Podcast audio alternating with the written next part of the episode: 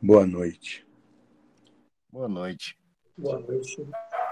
Boa noite. Opa, boa noite. Perfeito.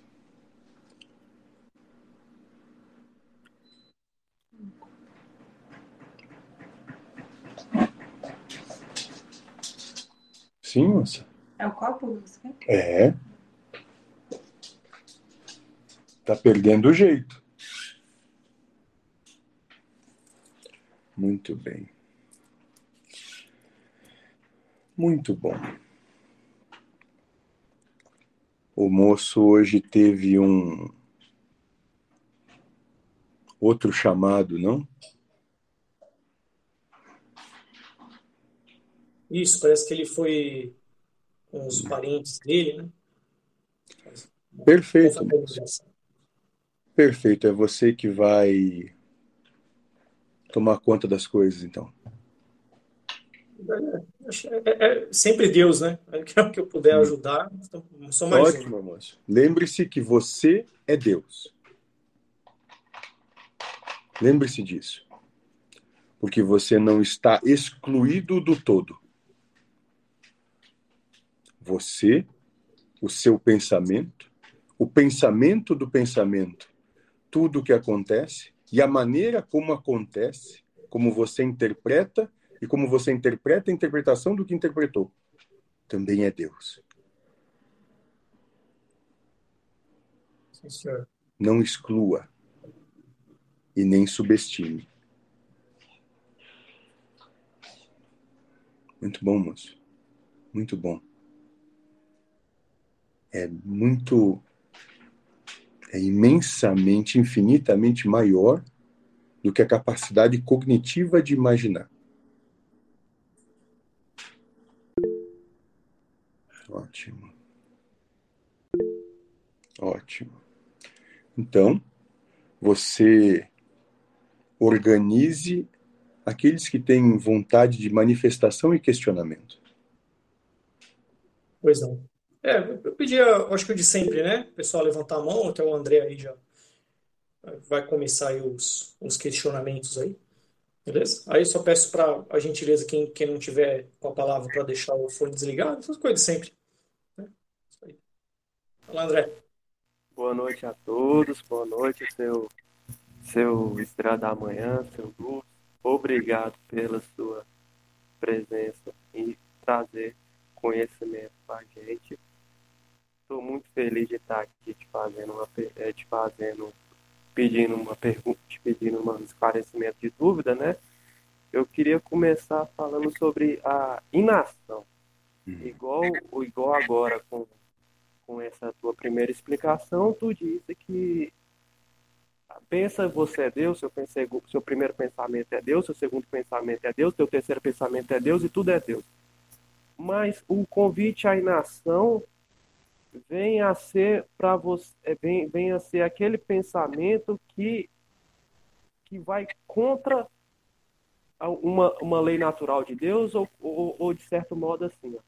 Deus é existe o que tem o que tem para acontecer existe a lei existe o que Deus está fazendo então então o, a inação é para a gente aplicar naquilo que vai é, rivalizar contra a lei de Deus, contra o que Deus está fazendo. Se Deus move a pedra A para o ponto B, a inação é para é você não querer mover a pedra A para o ponto C, D, E, F, G, H, B, C, L, blá, blá, é para mover ponte que Deus colocou. Seria isso a inação, seu, seu, seu, seu, seu Lúcio? Vamos com, com calma na tua questão. Entenda que a proposta de inação nada mais é do que um estágio do trabalho que aqueles que encarnam vêm realizar. Ela não é o fim de coisa alguma, é só uma, um degrau numa escada.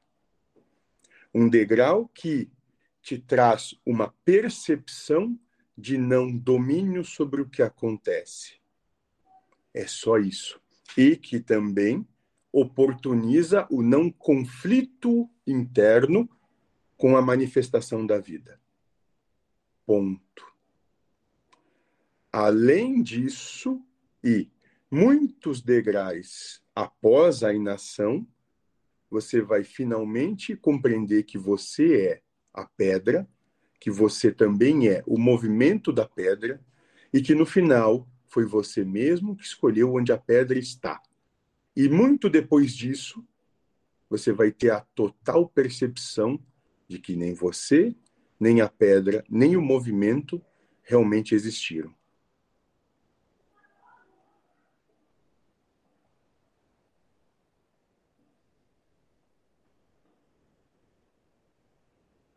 Explicação Complexo, muito né? bonita. Explicação muito bonita. Muito bonita. É, então, então, de certo modo, assim, é, é, esse, esse nível de consciência para entender, para entender tudo isso, é, é, é, eu ainda não consigo, eu ainda não consigo. Eu vou, eu vou, eu vou juntar as palavras para que eu tentei falar, mas não consegui formular. a- a- o- eu não consigo ainda formular o, o pensamento. Eu vou, vou passar, passar para outra pessoa. Moço, tenha calma. Isso não é uma corrida. Ninguém tem que chegar em lugar algum. Ninguém precisa qualquer coisa. Isso tudo é só uma oportunidade de percepção de si. Tenha calma. Não se coloque numa obrigação ou num ter que fazer qualquer coisa, porque nisso você vai estar fugindo e muito longe do real propósito disso tudo. Apenas sinta-se. Se permita perceber como você se sente em relação a tudo. Hoje é isso.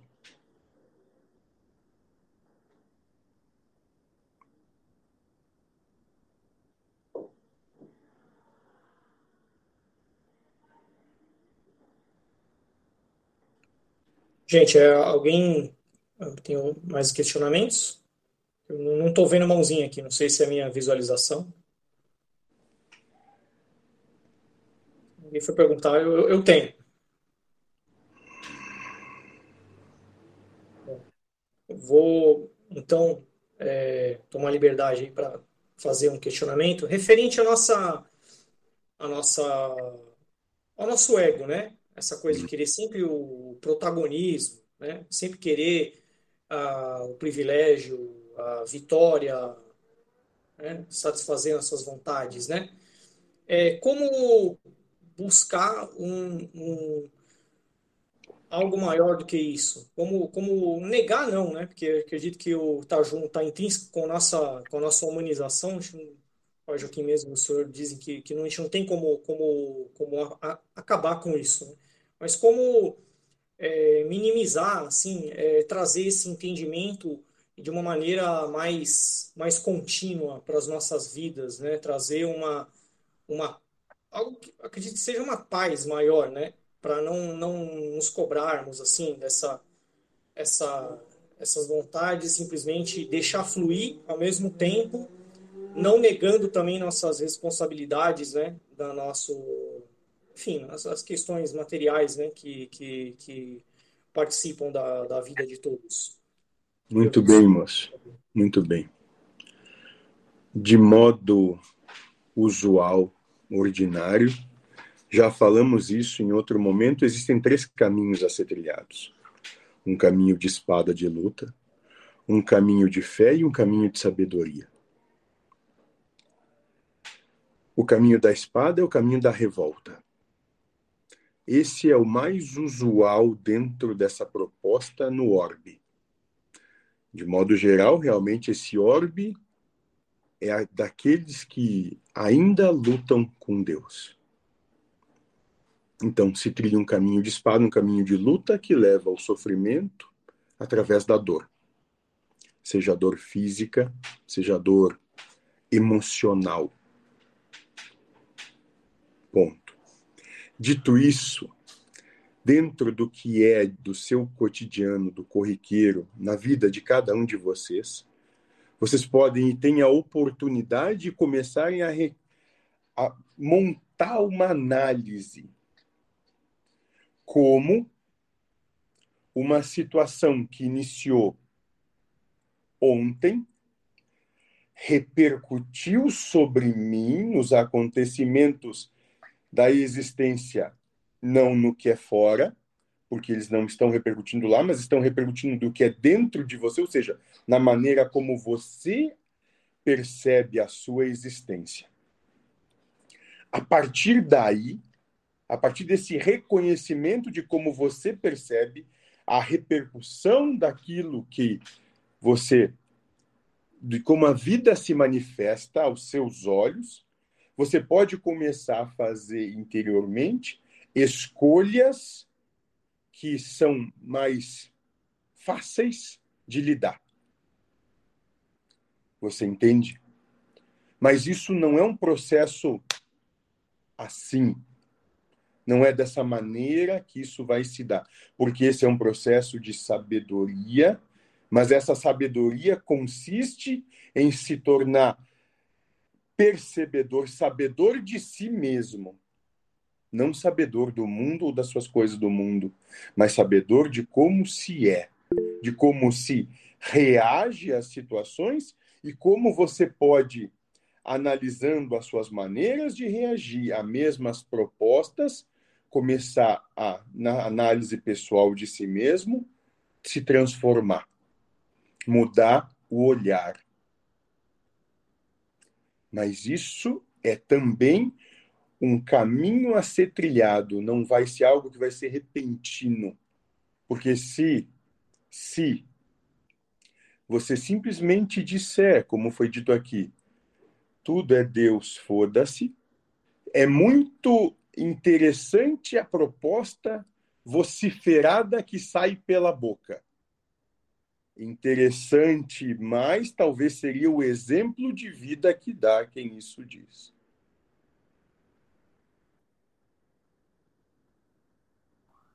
Então, muito cuidado com aquilo que pregam e falam se não estão dando o exemplo disso. E o exemplo não é só no fato, é ou numa situação pontual. Esse exemplo tem de ser manifesto em absolutamente tudo, sem condições acreditar e se doar é, é, razão, seja tudo, né? Fazer de tudo para o próximo. Colocar é em prática. E aí, moço, você vai descobrir ou vai perceber em você que você tem capacidade de realizar o sacrifício, o sacro ofício, o trabalho sagrado, que é sacrificar o que você almeja, os seus desejos, é sacrificar aquilo que você entende o que gostaria de dominar, as suas posses, sacrificar todo aquilo que você tem como certo, as suas razões, sacrificar as suas preferências, as suas paixões. Mas isso é obra de vida, não é obra que se manifesta num instante. Perfeitamente. Digo mais, moço via de regra,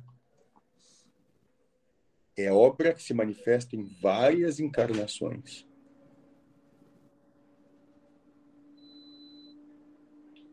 Perfeitamente. Gratidão. O, o Gustavo tem um questionamento. O senhor. Sim. Boa noite. Tá saindo um áudio legal aí? É possível lhe entendemos. É. Eu queria fazer um questionamento aqui em relação a não sei se for viável falar e se não for, tudo bem é, no momento. É, a maioria das religiões e, e, doutrinas, elas têm uma alegoria né, que fala do, do início lá, quando foi criado a dualidade. É, que na, na última conversa o senhor mencionou um serzinho que estava lá no Jardim do Éden, que Deus falou com ele que não sendo possível fazer a vontade né, de Deus, que fosse feita a vontade desse ser.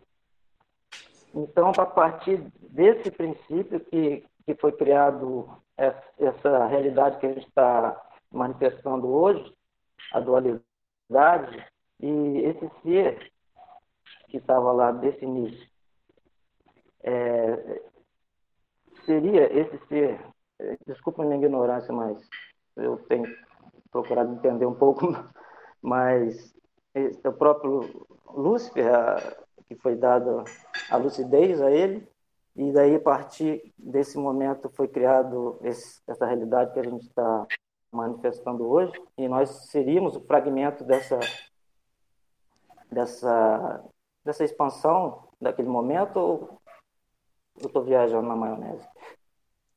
Na verdade, Você moço. poderia falar um pouco desse princípio? Posso. É, qual é a sua, a, assim, a sua posição?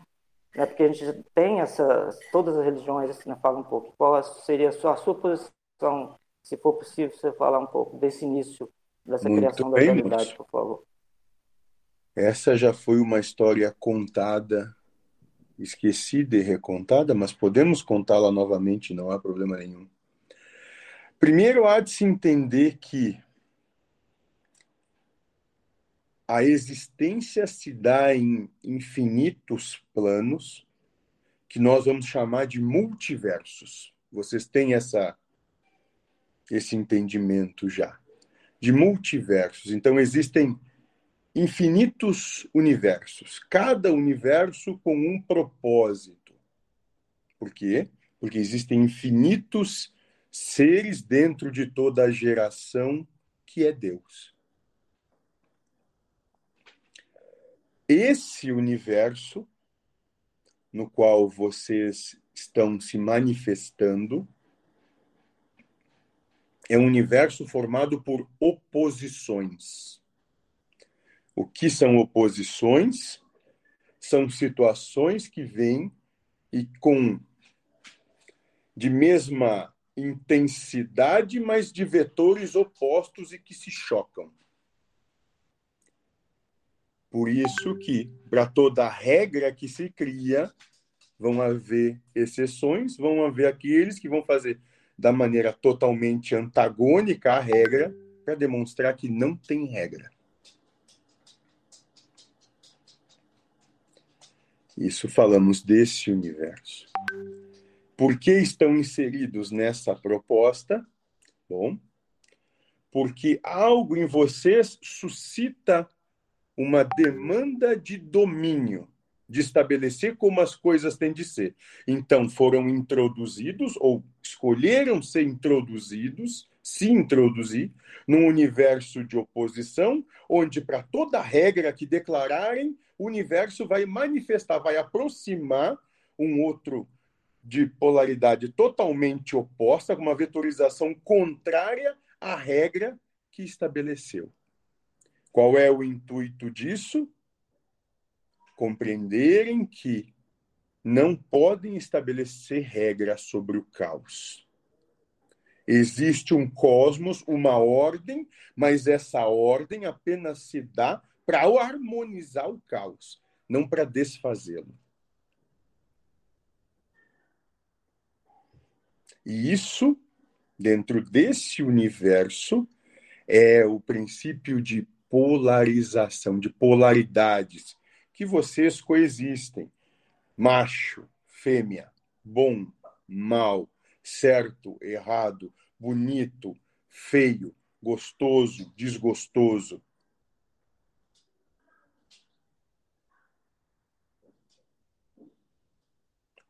Eu respondi a sua pergunta.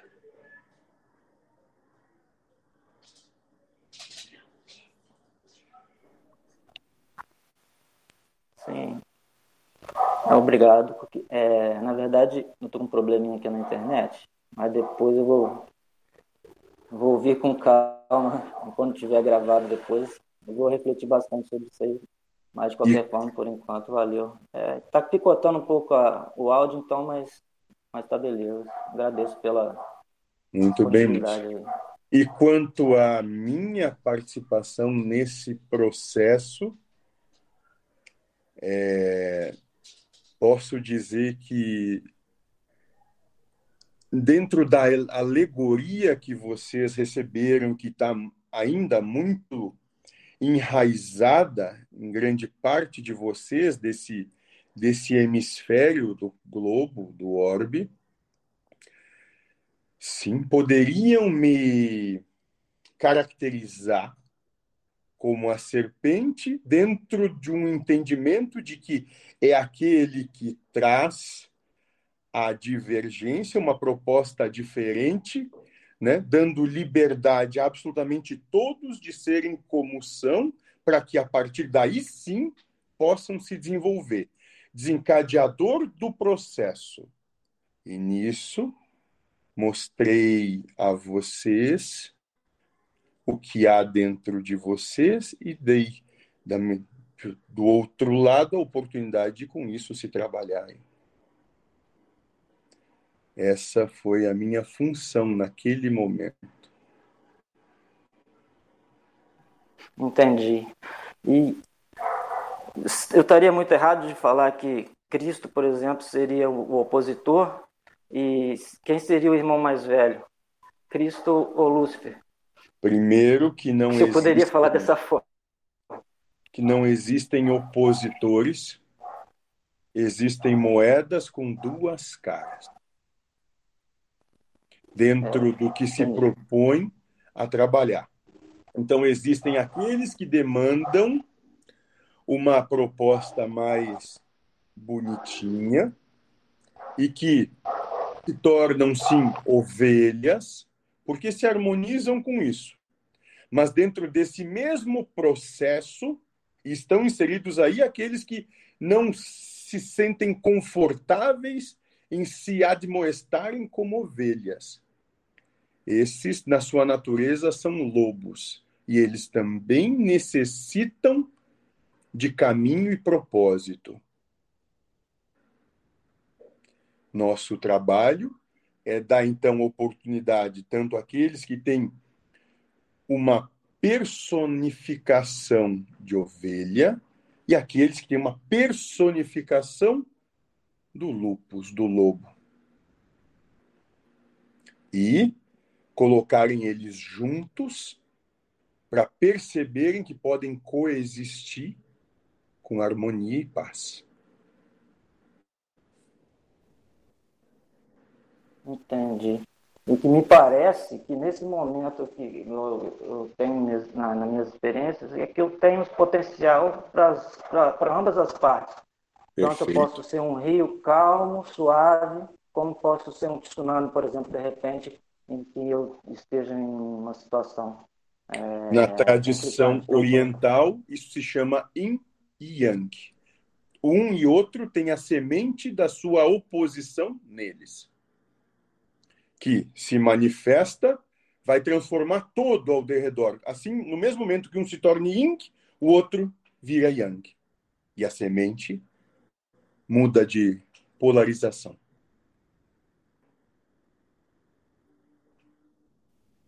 Muito bom. Obrigado.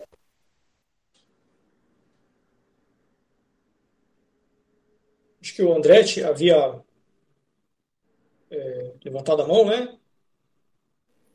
Sim, sim. Eu vou, eu vou fazer mais uma pergunta, pergunta para o nosso amigo aqui. É, Lúcio, é o seguinte. É, como, como o amigo disse, né? É, eu, eu sinto assim o seguinte que tem muito é, que tem muita coisa que, que, que, que, eu não sei, muita coisa que a gente não sabe.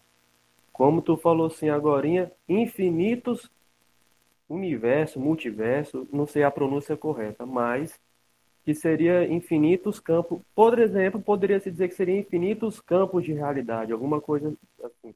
Mas o que eu queria chegar é o seguinte, é porque a palavra infinito para nós é um problema, que nossa cabeça não consegue pegar infinito né? A gente não consegue entender. Aí fica um espaço meio vago, né? Vamos dizer que esse, que esse, que, que, que, que isso daqui seja um ambiente igual tu, tu, tu, muito bem colocou a questão dos opostos se encontrarem, né? Muito bem, muito bem colocado isso. Então aqui a gente vive esses conflitos do yin yang, disso daí que é, disso daí. Uma das coisas que, que, que eu queria colocar é existe muita coisa que tu não pode falar pra gente, que tu segura, porque, porque quando Jesus veio, ele não pôde. Por que, que Jesus, se, se, Jesus tinha tanto conhecimento, por que, que ele não deixou mais conhecimento naquela época dele? Escreveu, escreveu, passava escrevendo. E, mas mas a, uma outra pergunta que eu queria chegar é o seguinte: existe muita coisa que tu não pode falar, deve existir com certeza, porque só esse negócio de multi-universo já não, já, o infinito universo já não entra. Mas eu queria chegar na ideia às vezes do seguinte: existe duas moedas, uma cara Cristo, outra cara Lúcifer. Um exemplo: a cara, a, a face do Cristo, a gente tem um exemplo assim: Buda está ligado com Cristo, Cristo tá, Cristo é ligado com Cristo também. Aí os outros mestres, o Joaquim tá ligado com Cristo, tu tá ligado com Cristo. E, e quem que é o quem que é os pioneiros que tá ligado a Buda? Não, quem é os, perdão. Buda, eu falo assim, quem é os pioneiros da outra face? Que que tá ligado a Lúcifer. Um exemplo assim. Aqui a gente já tem um trabalho bem desenvolvido em relação a Lúcifer, igual a gente tem um trabalho bem desenvolvido em relação à face da moeda Cristo. Essa é a pergunta, seu Lúcifer. Sim, moço. Entenda que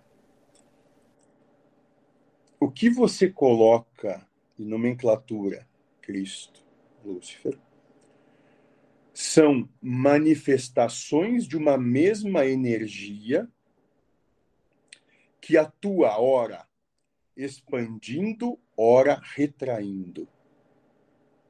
E todos, todos vocês têm essa energia em vocês e a utilizam no seu dia a dia sem sequer ter percepção disso, em movimentos de expansão e retração. Então, moço, o que você tem de entender é que muitas vezes é preciso que venham aqueles que coloquem a mão na latrina porque já cagaram tanto lá dentro que ela entupiu. E esses, moço, de modo geral, não têm muito reconhecimento, não são muito conhecidos, vêm, realizam o que têm de realizar e somem. Simples assim. Mas, de modo geral, esses que vêm sobre a égide dessa polarização de energia e ganham algum tipo de notoriedade não são muito bem quistos pelo sistema humano, porque eles vêm para mudar, modificar. Então, quando você vai falar de Lúcifer ou energia Lúcifer, vamos colocar assim, ela vem para realizar modificação, transformação. E essa transformação normalmente se dá por destruir o que havia para que o novo surja. E o que para você aqui se chama Lúcifer, dentro do Oriente vai ser trabalhado como Shiva. Para você entender um pouco disso? Então, senhor Lúcio, outra coisa, só para comentar daquela primeira pergunta que eu fiz, é o seguinte: tu, tu mencionou o seguinte, é, vocês precisam, na, na explicação para o Gustavo ainda, tu explicou assim: olha, vocês vão precisar de, você falou da espada, e aí você falou do, do, dos três caminhos, né? Que a pessoa da espada revolta, e do outro caminho. Aí um exemplo assim, eu entendi que, que, que você falou que era necessário um poder um, um, eu digo assim, poder uma capacidade de autoanálise, de você olhar, ver o que você está fazendo e se corrigir, refletir o que você está fazendo para aprimorar. Só que essa, é, só que essa autoanálise aí, ela, ela, ela, ela, ela é poder de, ela, é, como é que eu falo assim, ela, ela, ela tá ligado com a, com a mente, com os pensamentos, com, com a nossa capacidade dos, não vou dizer como é que eu falo assim, com, com o nosso poder da, é, de, de pensar, o poder da mente. Aí eu falo assim, se a pessoa não, não tiver uma boa cabeça, ela não vai conseguir refletir sobre o que ela está fazendo, sobre o que ela não está fazendo, ela não vai ter, ela não vai ter o poder de, de, de... um exemplo assim, vou, vou te dar outro exemplo, poder de análise. Vou dar um exemplo aqui, na, aqui a gente tem muito negócio de computador. Com, com um computador bom, você faz muita coisa. Com um computador ruim, você já não consegue trabalhar bem. Se você dá um comando, ele demora um tempo. Aí eu falo assim, para fazer essas boas análises, você acha que o nosso computador já é bom demais para fazer isso que tu está falando? Só se for isso, né? Porque às vezes eu queria, um, eu queria uma cabeça melhor para ver se eu consigo fazer isso que tu está falando. Moço, a grande questão aí no que você planifica é que você é por de maneira natural, porque essa natureza te foi dada desde que você chegou aqui na encarnação, é, apenas consegue perceber através da comparação. Então você compara um com o outro, lembramos? Questão da dualidade, da oposição, um é bom, outro não é bom. Um tem um computador bom, outro não tem um computador bom, para perceber as coisas.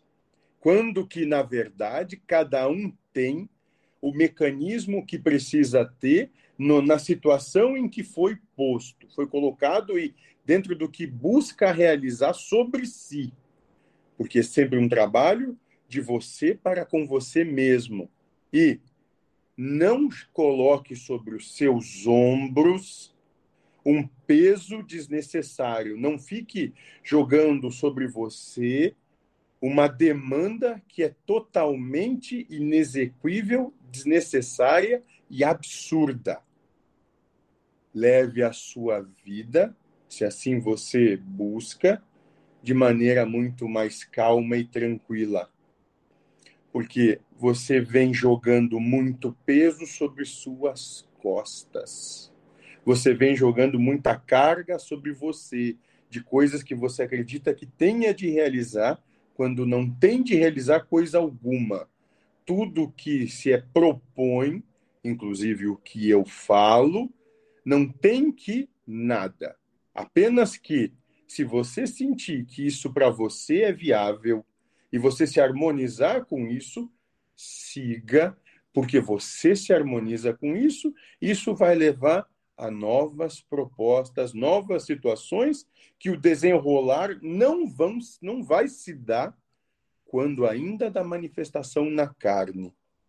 O verdadeiro desenrolar disso tudo vai se dar quando da, do fim da manifestação do personagem. Não coloque sobre si um peso tão grande, ele é totalmente desnecessário, mas e não útil dentro daquilo que você realmente se propõe.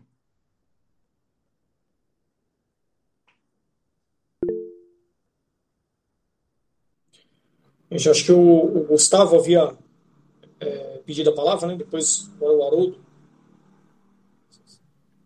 repente, vocês aí para. Não, não, segue aí, segue aí, Haroldo. Eu apertei sem querer aqui. Pode, pode mandar ver. Vou testar aqui meu som. Vocês estão me ouvindo bem? Peraí,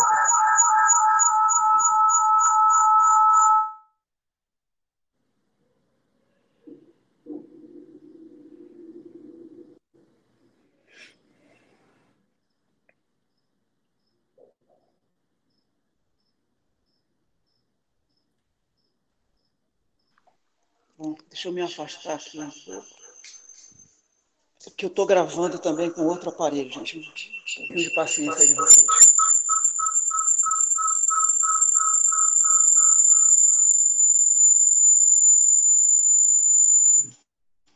Pronto. Você quer fazer alguma coisa? Faz não tem Resolvido aqui. Bom, é...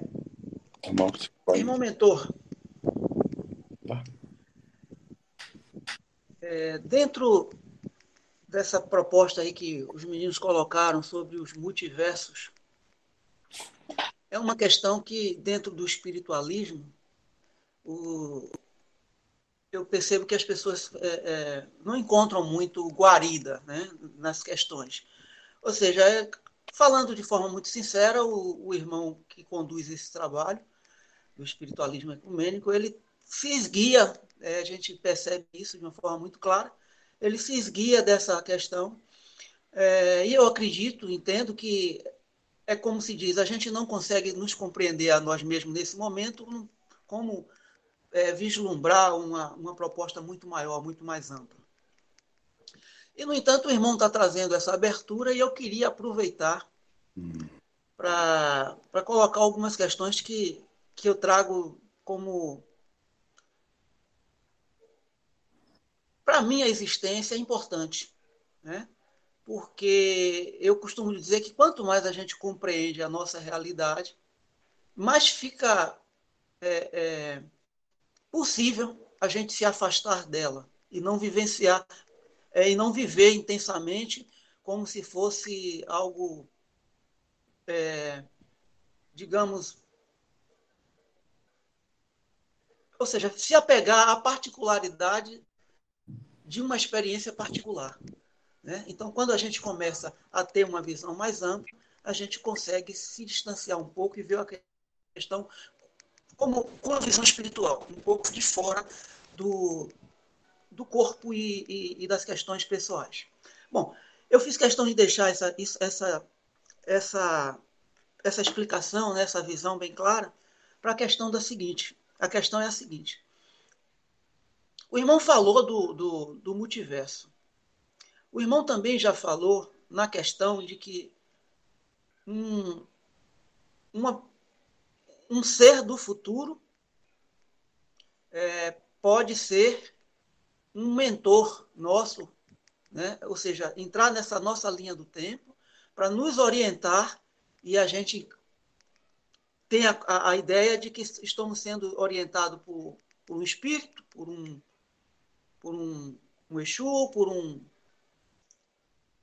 né, qualquer entidade como se manifesta com seus arquétipos, mas que na verdade somos nós no futuro que estamos. Perfeito.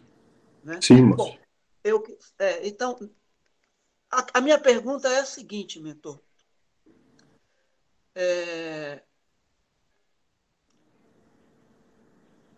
dentro dessa ideia de que existe multiversos, dentro dessa ideia de que o tempo não é linear e sim em espiras, né? circular, que tudo está acontecendo ao mesmo tempo e onde eu posso voltar no tempo e que aquilo que aconteceu está acontecendo novamente. Se não tiver correto o raciocínio, o irmão me corrija. Ou seja, está muito em voga hoje aqui na, na, na nossa realidade filmes que estão trazendo essa realidade de multiverso, né? onde as pessoas transitam né, consciente é, no passado, no futuro, e, e, e, e tem contato com seus outros eus, inclusive. Aí eu pergunto ao irmão, para começar, onde isso é fantasia cinematográfica e até onde isso é uma realidade espiritual que está sendo revelada para os seres humanos agora? Bom, moço, existe um, uma frase que me trouxeram aqui até, que você vai compreender bem, até porque você sabe até quem a nomenclaturou primeiro. A realidade é muito é mais fantástica do que a ficção. É isso. Vamos lá, moço, para responder a sua questão de forma um tanto quanto sucinta e já para corroborar com o outro moço que disse que sim, existem coisas que de modo geral não se falam, não se revelam, porque não vão agregar dentro da necessidade daqueles que estão nesse momento e mais podem ainda fazer com que ou oportunizam que tenham algum tipo de revolta, insatisfação, ou seja lá o que for. Como aqui são todos espiritualistas que entendem Deus como sendo tudo e como sendo a própria causa primária das coisas, eu vou pressupor, então, que tudo que eu possa vir a dizer aqui, na verdade, é Deus dizendo para Deus mesmo e Deus que se vire com o que ouvi. Entendeu, moço? Dito isso, qual é, dentro dessa percepção, e na verdade, dentro do que eu posso lhe falar, o tempo não se desencadeia em espiral, mas como se fosse uma teia de aranha, onde ele vai se ramificando de várias diferentes possibilidades de acordo com escolhas feitas. Se falarmos a partir do ponto de vista daqueles que cruzaram a teia toda e já conseguem perceber toda a realidade como ela sendo atemporal, tendo uma realidade assim, sem tempo, sem espaço, sem coisa alguma, o que se manifesta aqui nesse momento é o seu dentro da sua compreensão pior passado moral que um ser desses primordial, que foi um criador de universo, né? criatura gerada pela própria manifestação do caos para desenvolver um universo, veio trabalhar dentro do que Deus buscou entender dele mesmo, se atrapalhou um pouquinho, né? E veio dentro de todos os seus fragmentos das suas memórias buscar se reconectar à matriz primordial esse todo universo. Então, nada mais é do que a manifestação dessa, desse pior passado moral dentro de todas as memórias que tem, onde são criadas alegorias para que esse ser se cure de suas culpas.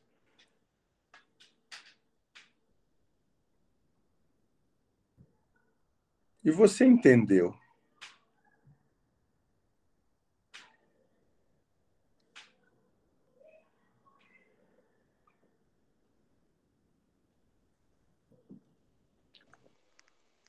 Sim, eu acompanhei o raciocínio do irmão, mas eu também não pude deixar de dar umas fugidas aqui para perguntas além disso aí que o irmão estava explanando. Quando o irmão fala do nosso pior passado é, do, do, espírito, né? Isso, Nós vamos falar como espírito, né? Então, do pior passado moral do ser, uhum. né? não do Haroldo, mas do ser. Isso e que ele está se manifestando em diversas linhas temporais hum. para é, se livrar, digamos assim, expurgar suas culpas. Isso. Ótimo. É, o irmão falou também de criadores. Sim. Nós temos também aqui contato com uma historinha das Uhum. encarnações, onde uma família galáxia, chamada de os semeadores, né, conhecidos no universo, né, como os Sim. semeadores do espaço, os Sim. semeadores galácticos, que chegaram aqui, geneticistas, Uhum. e semearam, né, Certo. com um propósito, que uns dizem que é para extração de, de, miné- de minérios, é, enfim, toda uma historinha né, para montar esse cenário dessa encarnação que nós vivemos hoje, certo. e que esse passado dessa encarnação está sendo revelado, é, onde nós temos deficiências nos nossos DNAs por causa desses semeadores genéticos que, digamos assim, manipularam para transformar os seres em dependentes emocionais e que pudessem servir ao propósito deles de trabalho forçado, Hum. e que então isso vem reverberando nos- na qualidade da consciência dos seres humanos até hoje e causando uma dificuldade nesse despertar. Até aí o irmão pode também nos falar alguma coisa? Posso, moço, posso sim. Até porque uma coisa que você tem de, ou melhor, você não tem nada, mas você pode abrir os olhos é que isso também é alegórico. Alegórico porque essa é uma história que foi contada no seu início diferente e ela foi, com o passar dos anos, vamos dizer assim, transformada, e essa transformação tem também um propósito. O que acontece é que vamos colocar, vamos vamos falar do começo desse orbe. Quando esse orbe foi selecionado para trazer principalmente aqui aqueles que tinham grandes conflitos com a liberdade dos outros, teve de se então performar seres aqui capazes de estruturas, vamos dizer assim, capazes de suportar a implantação ou a conexão com esses que tinham essa divergência com a realidade. Então, vieram aqui alguns, dentro das condições que o orbe manifestava, desenvolveram seres, e esses seres foram desenvolvidos até o ponto de que suportassem tanto a conexão necessária com o que é do espírito e que também se transformassem em ferramentas úteis àquilo que o espírito se propõe. A grande questão é que, depois que aqui estão, como essa proposta ela tem uma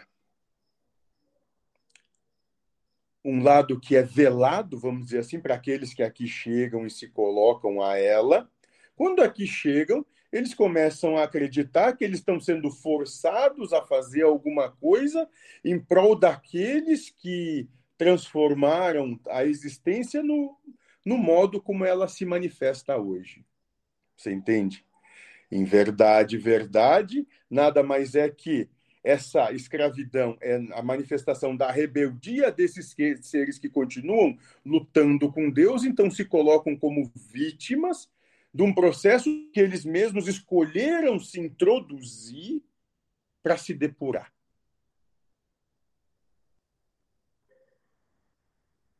Mas alguém tem que levar culpa porque não está acontecendo do jeito que querem, né, moço? Você entende isso? Sim. Sim, sim, sim,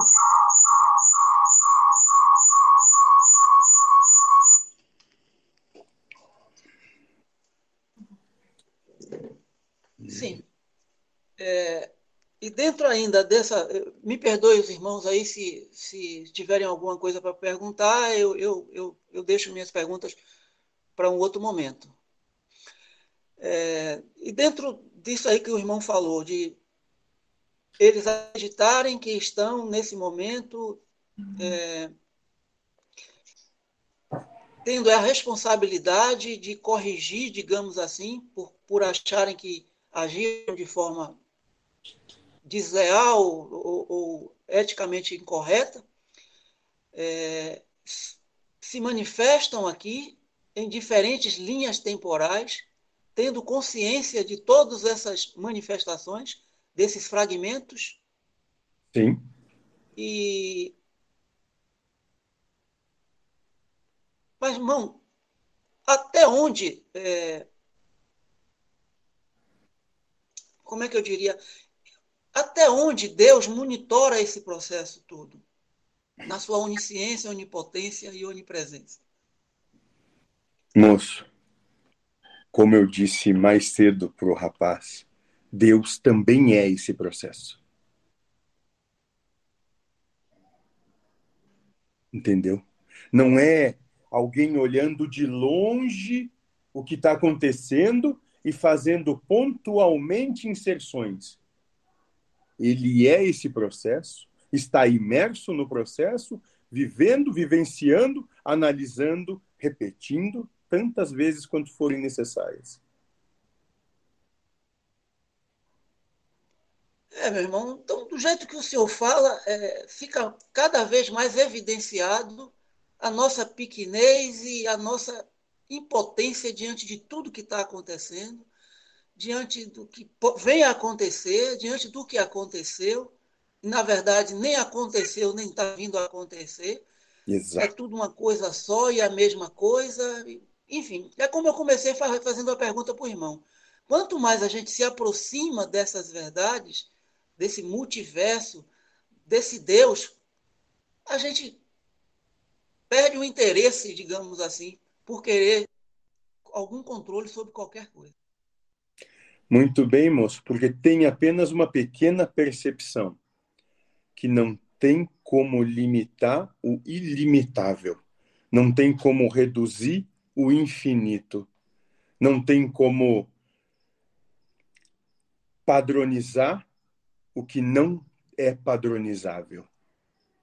Vocês ainda, dentro da manifestação que estão tendo, estão cheios de limitações. Limitações ante as possibilidades, ante a maneira como percebem tudo. E dentro do processo em que se inseriram, isso é perfeito. A única dificuldade é que querem, pelas suas limitações, então encaixar todo o resto como limitado.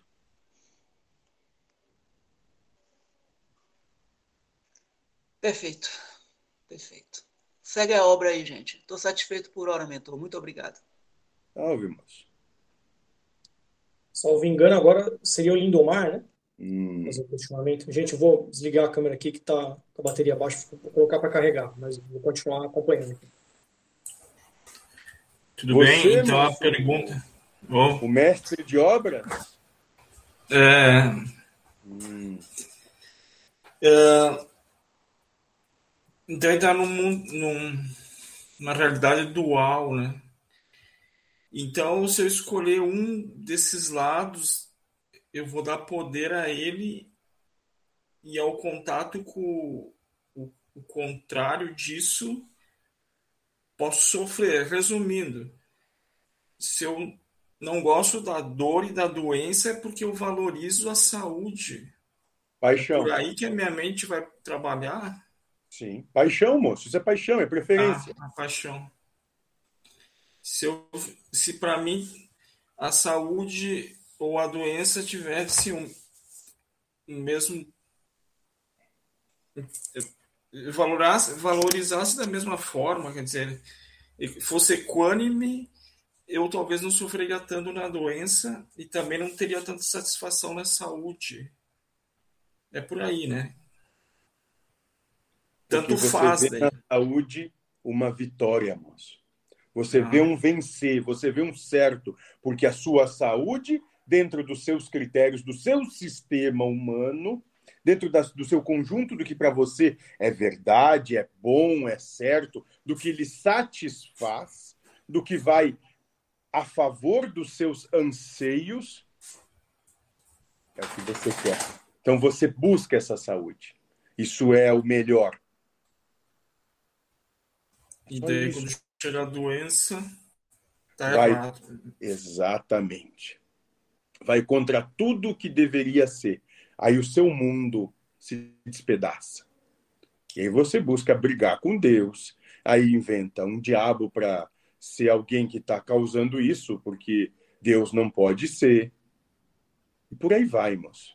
Se revoltam. Mais um Puxando- revoltadinho. É. E puxando essa, um braço nesse assunto, então, foi trazido na, no outro, na outra videoconferência anterior, muito isso da a satisfação ser o, contrário da contrariedade, quer dizer, então, se eu me contrario muito, a pergunta é porque eu busco satisfação. É, acho que é o que tu falou há pouco. Anseio, porque tem anseio em algo. E aí, tudo aquilo que vai contra o anseio é mal, é ruim. Então, para que eu me contrarie menos, eu devo buscar menos satisfação e menos anseios, é isso? Moço, isso eu já lhe disse incontáveis vezes. O que você pode fazer é se compreender. Sim, isso me é interessante. Sim, eu realmente busco isso.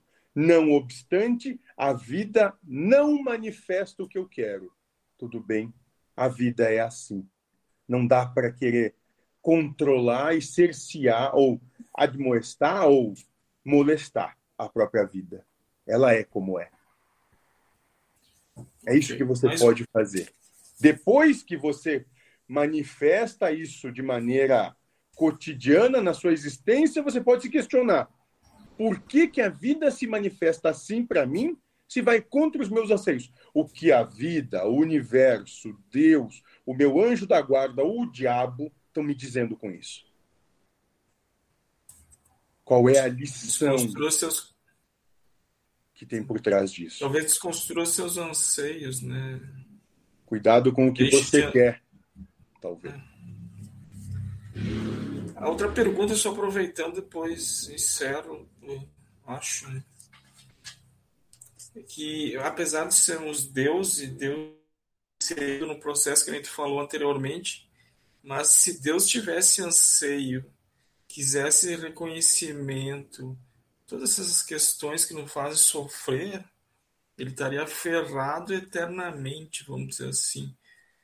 Porque se ele visse erro, tudo.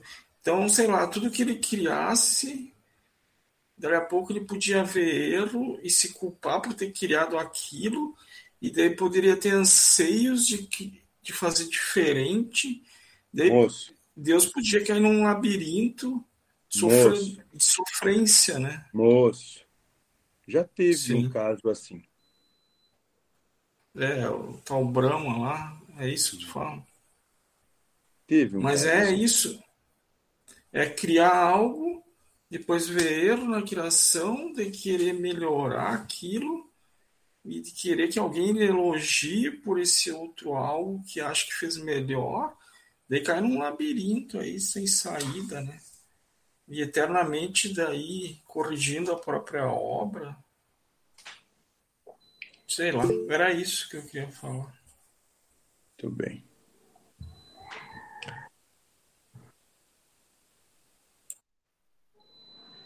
É, é, Ricardo.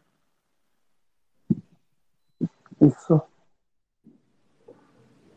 É, é uma alegria estar participando desse, desse encontro aqui. Eu havia decidido não participar, como eu havia falado com, com, com o irmão, que, me, passou, com quem eu entrei em contato, que é o, o médium do, do mentor que está presente. E eu havia decidido cabalmente que não que não participaria, mas como Deus faz tudo como Ele quer e como Ele bem entende, Ele resolveu que, que eu participaria, enfim. E tudo conspirou para que eu aqui estivesse, porque as, tudo que estava acontecendo era para que eu não estivesse aqui, mas aconteceu que Deus faz as coisas como Ele quer gostaria de dar um, um, breve testemunho que eu não entendo, né? E quando eu falei com o irmão Sirtori, ele disse que era possível que nós viéssemos nos encontrar para que eu pudesse trazer esse breve testemunho, vai ser bem rápido. Eu há muito eu nasci em berço umbandista e depois me aprofundei no, no espiritismo, busquei outras formas de conhecimento é, espirituais, espiritualistas e tive contato com espiritualismo ecumênico e, enfim, então Deus faz as coisas da forma que ele bem entende, como eu disse, né? É, acontece que em contato com espiritualismo ecumênico, eu acabei me aproximando de Jesus. E aconteceu que, por algum motivo, que só o Eterno sabe, eu acabei me desligando do, do espiritismo e da umbanda e através uh, dos conhecimentos trazidos pelo espiritualismo ecumênico universal, uh, em especial pelos ensinos de Tomé e de Cristo, eu acabei uh, tendo sentindo no meu coração de me converter e me tornar um evangélico. Então, há três anos eu me converti e sempre tive né, sempre andei às voltas com os ensinamentos do, do pai Joaquim, do próprio Lúcifer.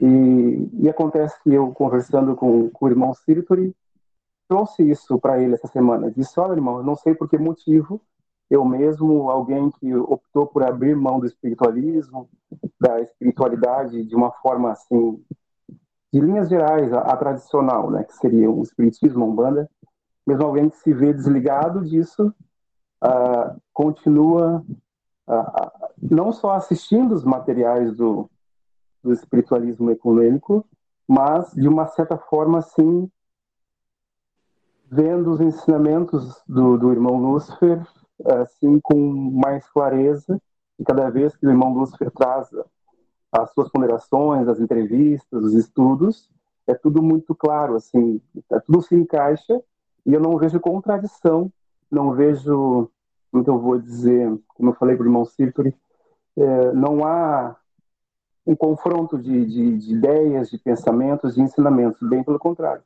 Cada vez que eu ouço o, o irmão Lúcifer, a entidade, enfim, o mentor falando, são como se fichas continuassem caindo, isso não me confronta como um evangélico, como alguém que está dentro de um templo, alguém que está se entende adorando a Deus. É, isso é curioso. Então eu trouxe isso para o irmão Cirtori e ele achou por bem acabar com que nós, com me enviando o link, né, uh, no, no, início da semana, enfim, e eu hoje ah, tinha decidido que não participaria desse desse fórum, desse encontro, enfim, dessa live. E eu aqui estou. Deus sabe todas as coisas. E é isso, queridos. É, é, assim, é muito bom fazer parte desse grupo, de uma certa forma, né? Porque cada vez que eu estou conectado, que eu estou me, me, me ligando, uh, acessando, eu entendo, né, que estou em comunhão, estou, uh, de uma certa forma, chancelando, se é que eu posso assim dizer, né, o, os ensinamentos e entendendo que é, tudo está tudo dentro do, do, do que Deus quer que, seja, enfim. Aí já são ideias minhas, né?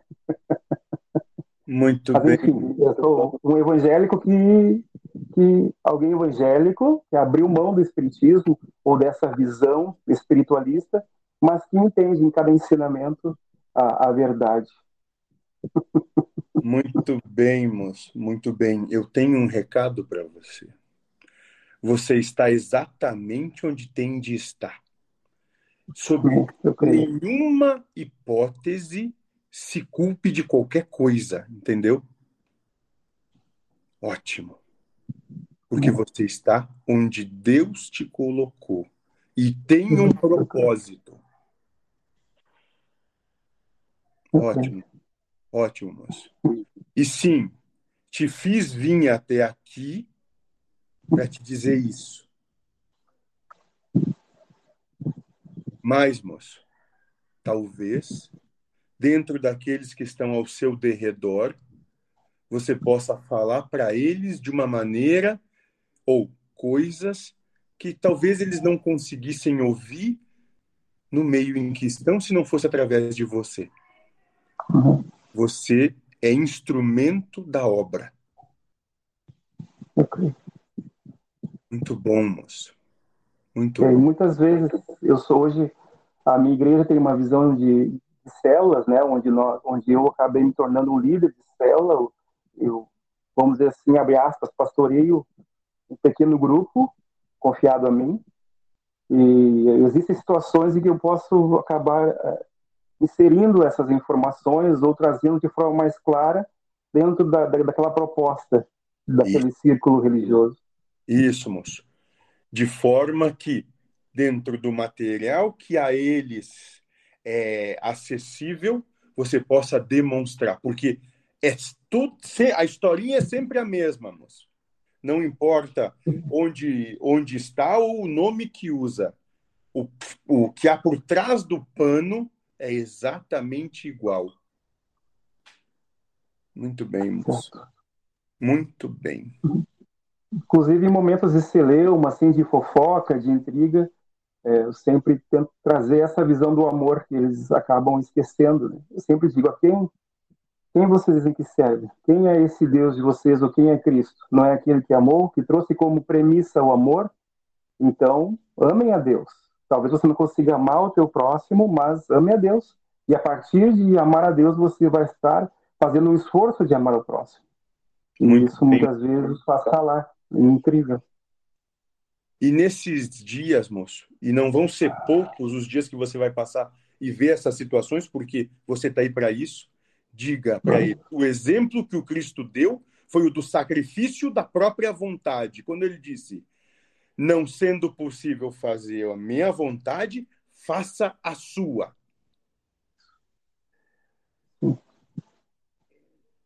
Então é o sacrifício, sim, moço, da maledicência, porque dentro desse meio isso corre muito rápido. Ótimo. Ótimo. É difícil para mim não, não, não sentar na roda do escarnecedor. Isso. O mais fácil seria como alguém que é visto como alguém que tem um cargo, uma patente, alguém que está tem uma visão maior, de repente sentar com eles e escarnecer. E para mim é um exercício muito maior, né, íntimo. Essa reforma íntima é muito difícil de se fazer. Isso. É, é, muito sutil, é muito de, é, um, é no detalhe quando veio eu estou escarnecendo junto. Então para mim é um exercício. Né?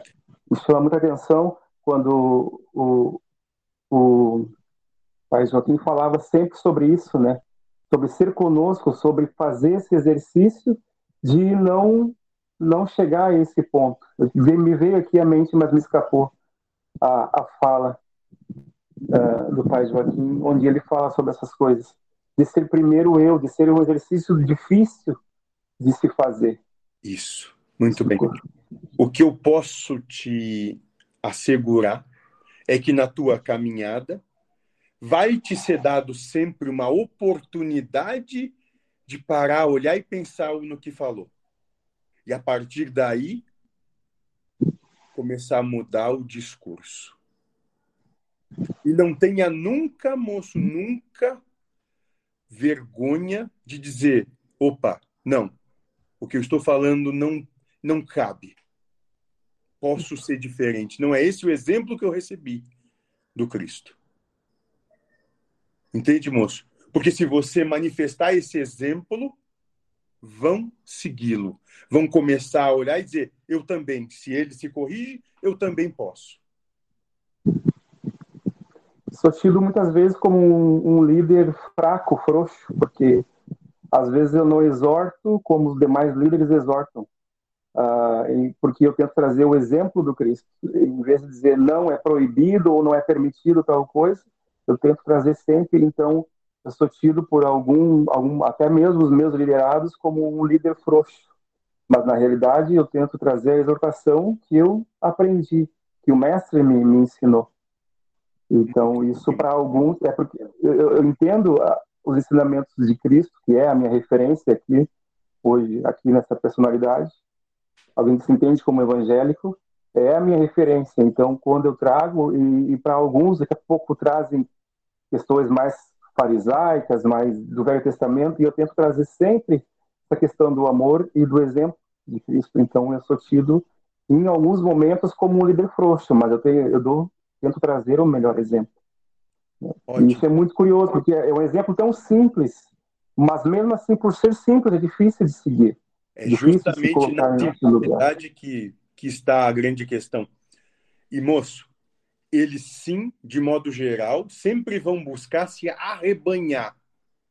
Sua uhum. força quer dizer, assim como Cristo, vocês todos são Cristo também, ou melhor, têm o mesmo potencial, porque ele mesmo disse, assim como uhum. eu faço, vocês também podem fazer, sois deuses, não precisam se arrebanhar podem sim coexistir em comunhão, que é bem diferente.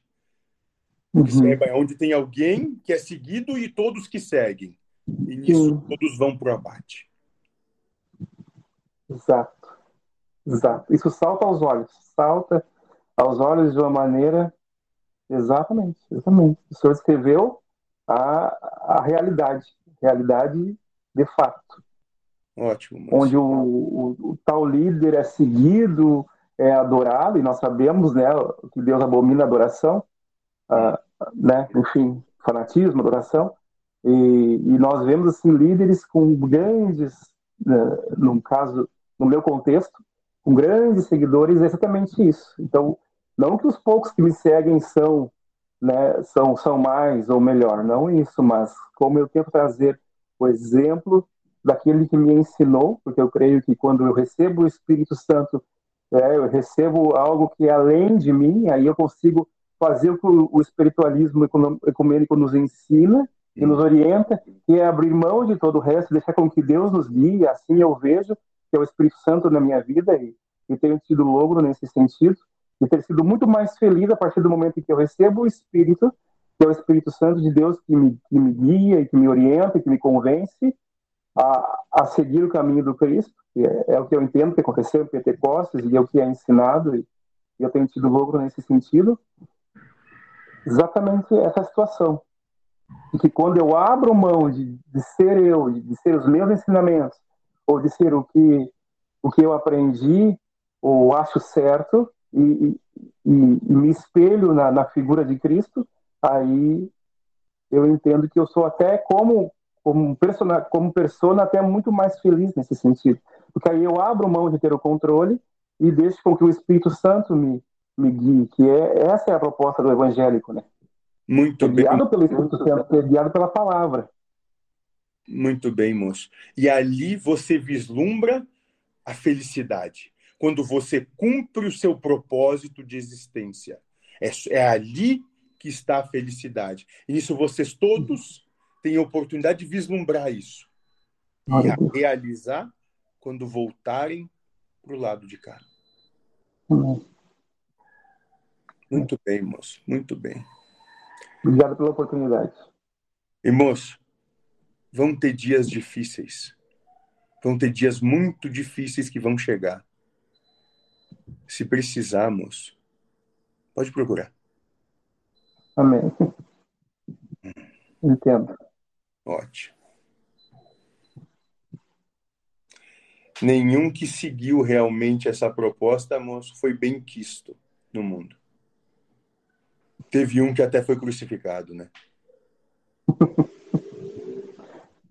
às vezes o pessoal faz dá, dá testemunho na própria igreja, às vezes fala, né, uh, dessa questão da, da, genuína conversão, que é abrir mão desse homem, né, abrir mão da carne, abrir mão das suas vontades e seguir a Cristo. E às vezes se fala sobre isso, que essa é a genuína conversão, de estar feliz mesmo quando há um problema, há uma tribulação, e entender que existe quem te ampare, né? E esse alguém é Deus, é Jesus, é o Espírito Santo.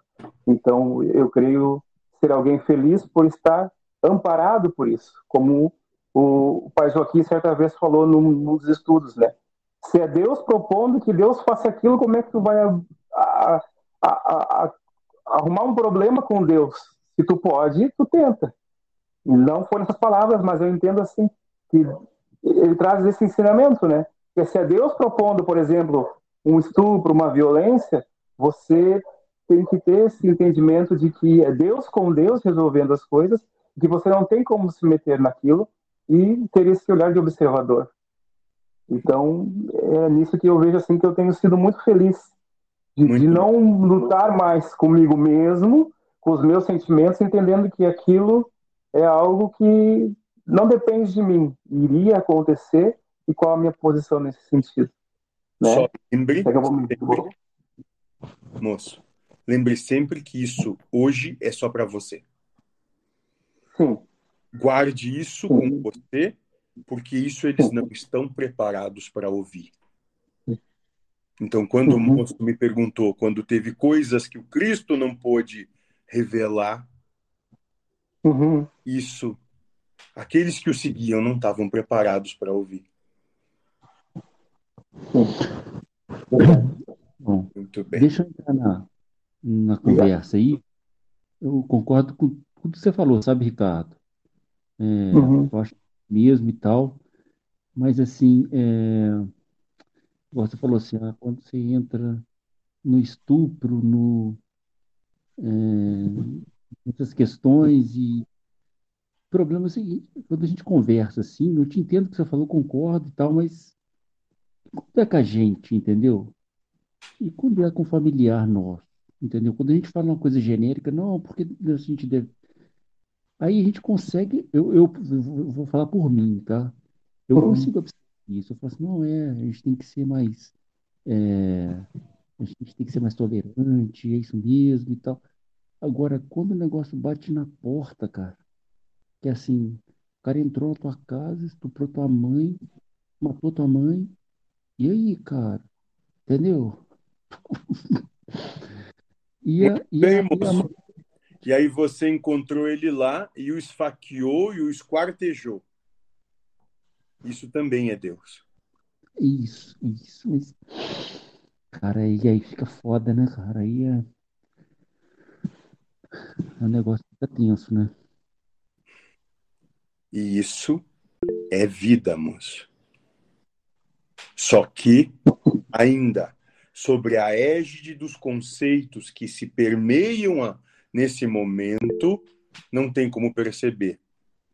Mas essas situações se manifestam justamente para que, de maneira paulatina, comecem a se desanimalizar, não pelas ações, mas sim no julgamento. Uhum.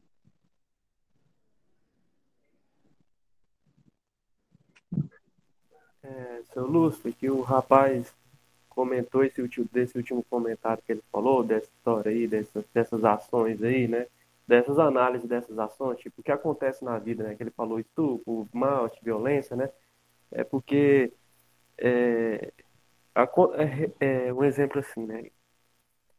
No, no começo desse ano para cá, eu sinto que minha, minhas capacidades de, de entendimento dessa questão de espiritualidade melhorou. Muita coisa relacionada à espiritualidade melhorou do começo do ano para cá, porque a gente aqui na Terra tem mais ou menos que começou um mês aqui, né, pra gente, né? Um ano, um ano novo, que é o ano de 2023 para nós.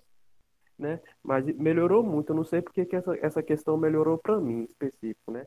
E eu sinto que eu tô alinhado muito com o trabalho do Haroldo, né? O, o, o, por exemplo, essa semana mesmo eu peguei um vídeo do canal do Haroldo, que ele tá aqui nessa, nesse estudo também. Eu fiquei escutando o mesmo vídeo a manhã inteira. Pois ele, para repetir, ficava ouvindo, repetindo, ficava ouvindo, fiquei ouvindo a manhã inteira e aquilo lá mexendo comigo, né? Parece que a gente tá, tá interligado em relação interligado em relação a alguma, algumas coisas, sabe? Que fica na mente da gente. Que, que, porque eu vejo o trabalho dele parece que é, é, é eu me identifico demais, entendeu? É como se fosse é, é como se fosse eu mesmo fazendo para mim, né? Mas aí só voltando à questão do, do, do, do, que eu queria chegar, a questão é a seguinte. O Haroldo, ele, ele falou umas linguagens muito técnicas agora, né? a gente falou de multiverso também, mas eu queria fazer uma breve comparação com o que o negócio aconteceu quando eu era criança, né? Quando eu era criança, uma vez eu fui no parque de diversão e eu vi um brinquedo que era o mais, o mais radical. E o brinquedo era muito radical, muito radical mesmo. Ele se montava nele, ele girava, dava 360 graus e, e rodava igual peão e girava em vários eixos. Era um brinquedo diferente que chegou lá no parque de diversão. Aí um exemplo assim. Aí eu, fico, aí eu fazer um comparativo aqui com a espiritualidade aqui agora.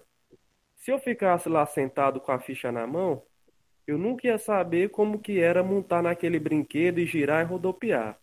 Porque. Porque olhando de longe, seu Lúcio, eu achava que ia ser bom. Quando eu fui lá e entrei e comecei, e ele começou a girar comigo, meu corpo travou. Primeiro meu corpo travou e depois ficou gelado, começou a empaledecer. Aí eu lembro que depois de eu ficar travado, eu fiquei tão duro no brinquedo que eu pedia para tentava parar, mas eu não conseguia nem falar mais nada. Eu acho que quase desmaiei e vomitei lá no brinquedo. Foi muito desconfortável, foi horrível. Quando descer do brinquedo, eu fiquei mais ou menos meia hora, de meia hora a 40 minutos sem fazer nada, para tentar me recuperar. Então, veio de encontro com o que você falou agora, hein, seu Lúcio? Você falou o seguinte. E com, que o jo... com o estudo do Joaquim, que eu estudei um trabalho do Joaquim chamado A Encarnação, a Grande Aventura do Espírito. Que a gente que a gente, tu deve, eu acho que os espíritos também devem estudar esse trabalho do Joaquim, tu deve saber do que, que eu estou falando. Muita gente que deve saber o que eu estou falando. Eu estudei esse material, então vou te dar um exemplo assim. Se eu não, eu queria saber o que, que é o espírito, mas eu sei que eu carrego, eu devo carregar um pouco do espírito aqui. Mas se eu planejei que ia vir para cá, aí chegando aqui e eu não tenho, eu, e eu não me reconheço como espírito, às vezes eu, às vezes um exemplo assim às vezes eu invento Deus, eu invento, na, um exemplo assim, eu, eu, eu quando espírito, eu planejei, eu, eu, eu quando espírito, eu planejei tudo que ia acontecer aqui. Mas aí chegando aqui, por eu não me identificar com isso e não querer participar, igual quando eu estava no brinquedo maluco, lá que eu, vou, que eu passei mal, eu, eu invento um Deus para falar que foi Deus que fez, para Deus que está fazendo isso, para Deus estar tá fazendo aquilo, mas às vezes foi eu mesmo que fiz tudo. Às vezes, às vezes nós está vivendo aqui e foi nós mesmo como espírito que fez toda essa parada, por isso que está falando que nós é Deus, entendeu? Mas eu falo para você o seguinte, seu seu, seu Lúcio.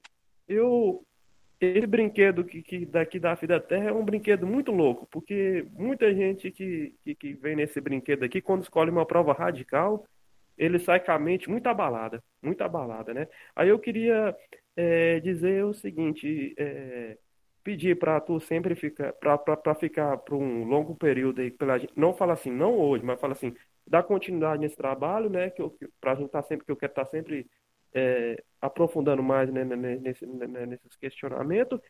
E, e se tu puder falar um pouco sobre é, a morte, ou na morte, no que eu digo assim, é, se eu planejei tudo isso daqui, como que deveria ser o regresso? O, o, o por exemplo, como que, que, que, como que é um, um, um, ego? Como que é um personagem, o fim de um personagem? Como é o fim de um personagem? Muito bem, moço. Bela analogia. Eu só tenho algo para acrescentar dentro da sua alegoria do parque de diversões do brinquedo. Se dependesse só daqueles que encarnam, moço, aconteceria tudo isso com o brinquedo e ele ainda estaria pegando fogo. É que nós ainda tiramos a parte do fogo, porque entendemos que não iriam dar conta. Mas a questão do desencarne, o ideal, ou aquilo que se propõe, é que desencarnem felizes. Felizes é, são realizados, realizando a obra da, do existir por si só. Aqueles que estão felizes, que desencarnam felizes, têm uma senda suave. Mas essa felicidade eles construíram em devotamento, abnegação e sacrifício durante a existência. Aí, aqueles que nada querem, que nada são, que nada esperam, que nada sabem, quando desencarnam, não têm anseio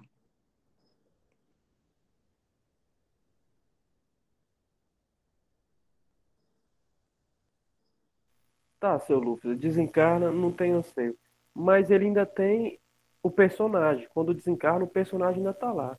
Como, é hum. é, que, como é que é o fim do personagem para voltar para esse tal do espírito que planejou essa prova? Porque depois pode chegar, que chega lá, igual o Joaquim já explicou uhum. pra gente, que, que, que, que, que, o, que, que o personagem volta para um espírito, mas aquele lá ainda é um pseudo personagem. Não é um pseudo personagem, ainda é um personagem. Aí uhum. ele pode ser que o espírito que ele volta ainda é um personagem. Que tá, aí ele pode ser que ele volta para outro espírito, entendeu? Que é tipo assim, que é, é, não sei se você entendeu o que eu quis falar, que entendeu Sim. que... Então vou te explicar mais ou menos como a coisa se dá. Na verdade, encarnação dentro dessa concepção é uma só, onde ela se desenvolve em várias estadas pela matéria. E entre uma estada e outra, né, você se reanalisa e encarna e reencarna novamente na matéria. Até que, no fim do processo, você se percebe em unicidade, você começa a perceber a realidade que não tem nada a ver com a maneira como se percebe aqui, e simplesmente como se fosse num despertar, como você desperta todo dia de um sono, você volta. E nesse voltar, você já volta se percebendo ou se manifestando outro. Se manifestando em respeito, em harmonia, em entendimento com tudo que há.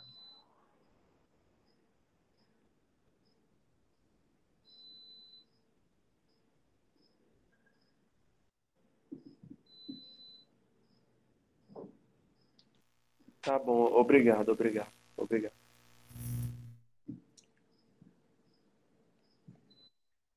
O Haroldo, né? Havia levantado a mão fazer um questionamento? Eu vou te enlouquecer, mano.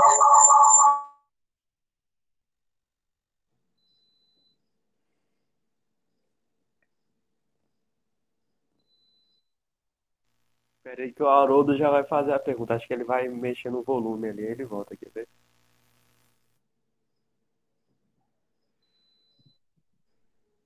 Enquanto o irmão não, não volta ali, eu queria só dizer uma, uma coisa. Que, Isso, hoje eu estou dando esse trabalhozinho aí para vocês, esse trabalho de paciência. É como eu estou gravando e usando dois aparelhos aqui, quando eu falo em um, o outro dá essa microfonia. É, na verdade, é, eu levantei a mão porque eu estava, eu fiquei muito surpreso. Essa noite para mim foi muito gratificante uhum. esse depoimento do Ricardo. O Ricardo me trouxe uma situação que eu, eu até então não tinha imaginado. É, já, é, já é difícil ser espiritualista no meio umbandista ou no meio espírita. Imagine ser espiritualista no meio evangélico. E, e eu fiquei assim, mas o, o, o final, quando o irmão mentor fez a intervenção, no finalzinho, é, aí já desconstruiu todas as minhas questões e a minha pergunta também. Então, gente, é, é só para dizer ao Ricardo, agradecer ao Ricardo, que eu preciso nada ser, nada querer, nada saber, para poder conseguir ter essa consciência que hoje você está manifestando, Ricardo. É, é só mesmo. Eu, eu, ia, eu ia, você foi ali mexer no aparelho ali, eu ia fazer uma intervenção e no fim, o senhor comentou é o que eu pensava em dizer, exatamente isso.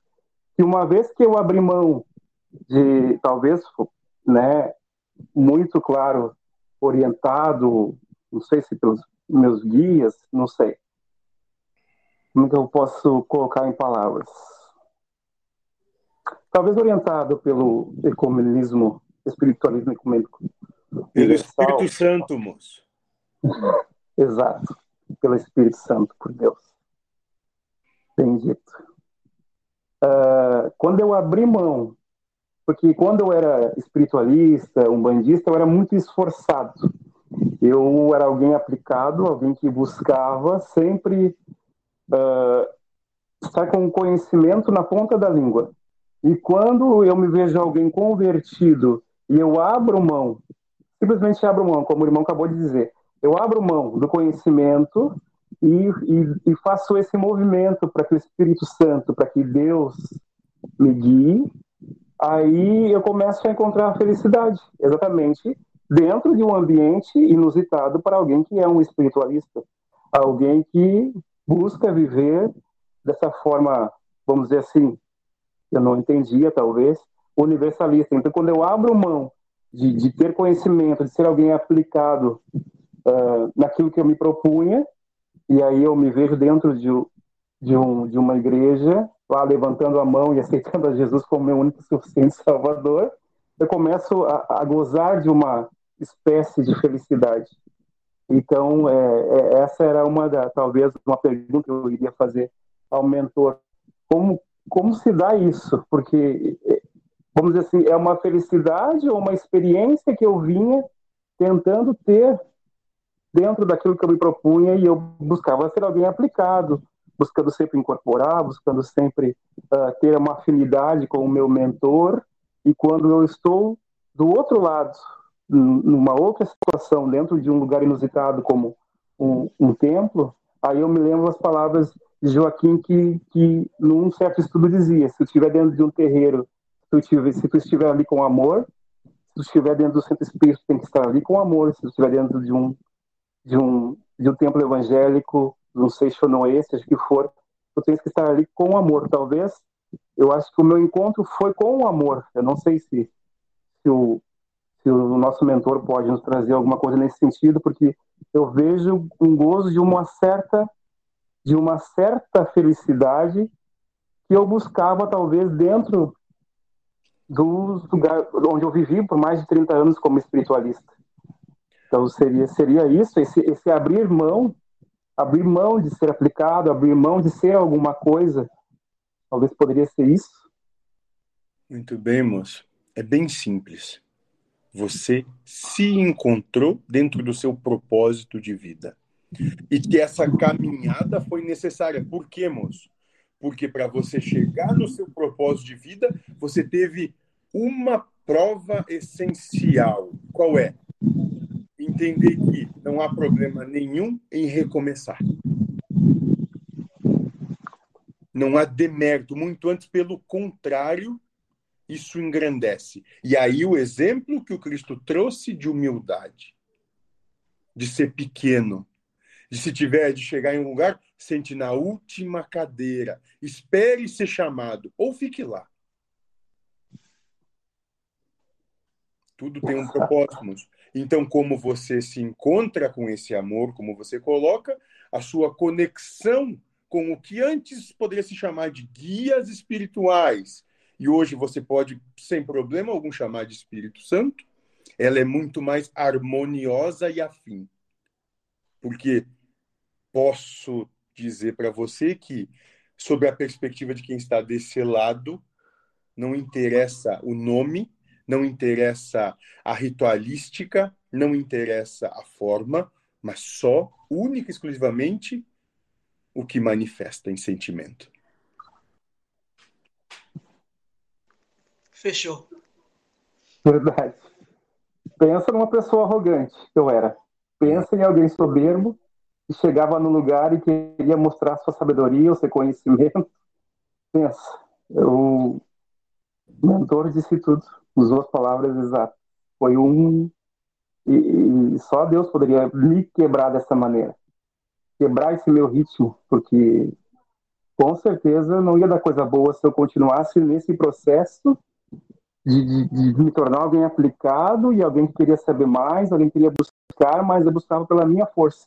E quando eu encontro esse amor, essa meu propósito, como o mentor bem disse, eu me quebrando. Daí só só Deus para me quebrar, quebrar essa roda, porque senão é, realmente é, o mentor disse todas as palavras. Muito bem. Muito bem. O André levantou a mão. É, é, é, seu, seu Lúcio, um exemplo. Os valores morais que às vezes a gente tem no mundo, eles são caminho. Um exemplo assim, porque às vezes o, o Cristo falava, o amor é o caminho. Aí Jesus, é, aí o, as, o pessoal fala, né? O, amor é o caminho, o caminho para você fazer, né? As coisas, né? A gente evolui espiritualmente, o amor é o caminho.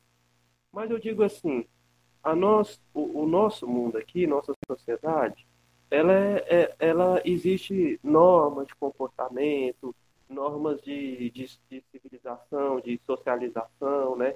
Existe toda uma ritualística, um, um, jeito de você tratar, de você ter os comportamentos.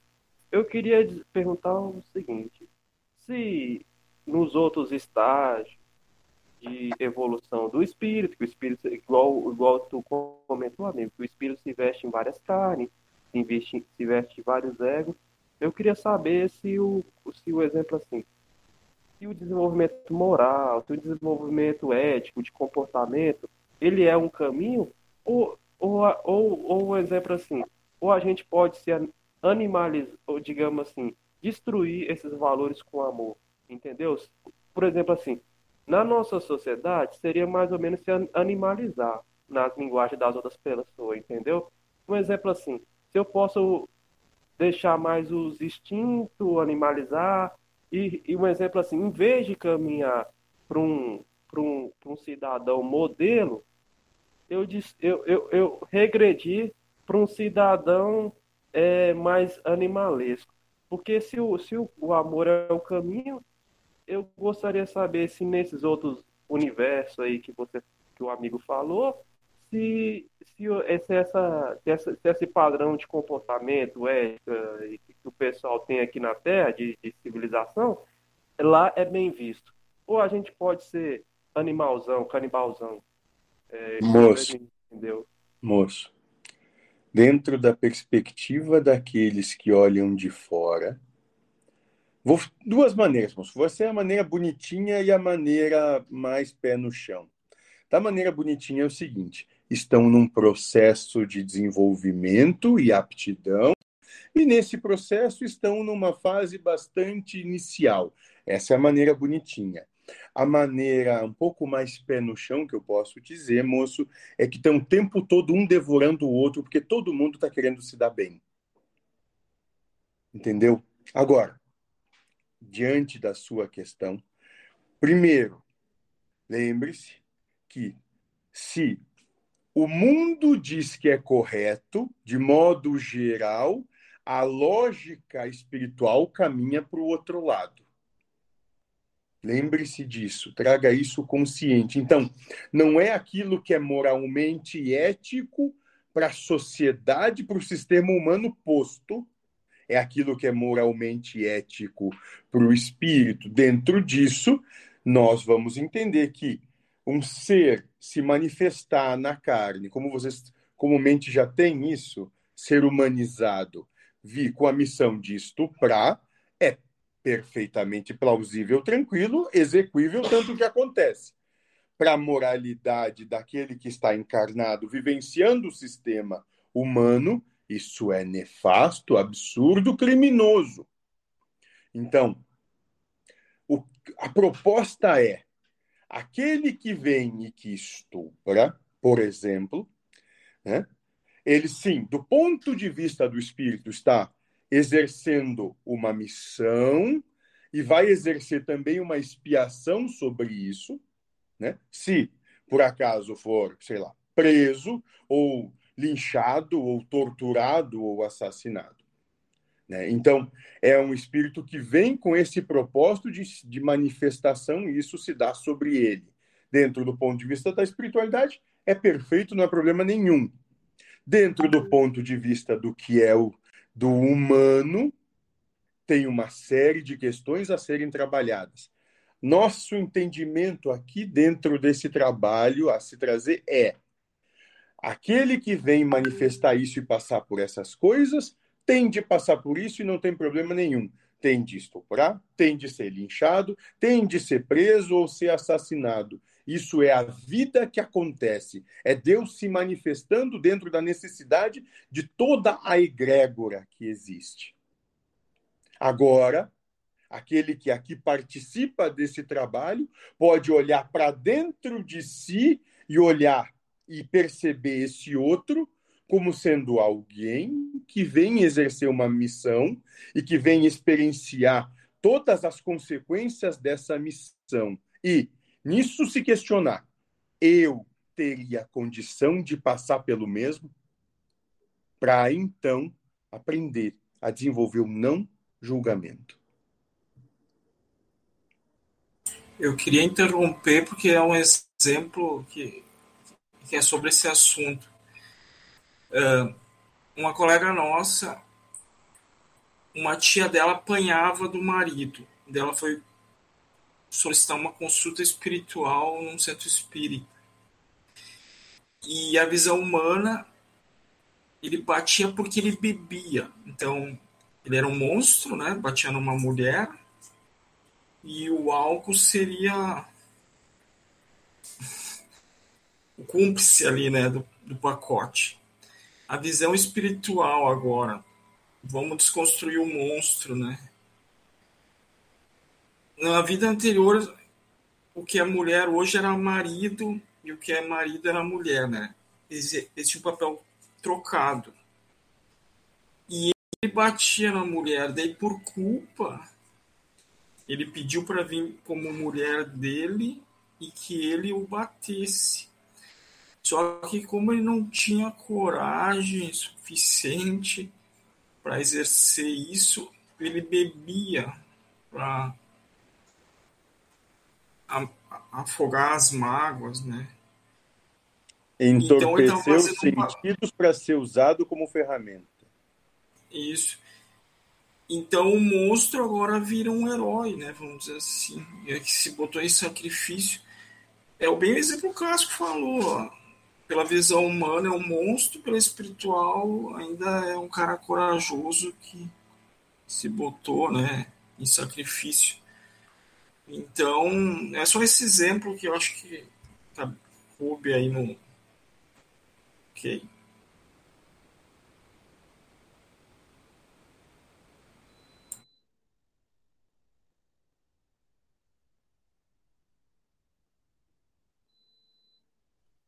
Gostaria de, de é, comentar também o, o, sobre o depoimento né, que, que nos foi passado aí pelo, pelo, pelo irmão Ricardo, né, muito, muito bonito. Eu, eu tive o privilégio de ter uma avó, mãe de santo, né, mais de 40 anos aí, e nunca tive esse, esse pensamento né, de virar evangélico. Né? Mas aí até que comecei a seguir um senhor que no, no, no Face é, desfiz e, e, fiz novamente e comecei a seguir um senhor que é tem umas, umas ideias muito bonitas, né? E hoje então eu tô procurando dissolver qualquer tipo de preconceito, né? E, e hoje eu, eu me vejo mais como espiritualista ecumênico mesmo, porque tudo está na obra de Deus e, e, e, tudo é Deus em ação e eu tenho hoje respeito máximo assim por, por, por, por essa religião e, e, e, cria uma identificação com todos aqueles que procuram é, a Deus.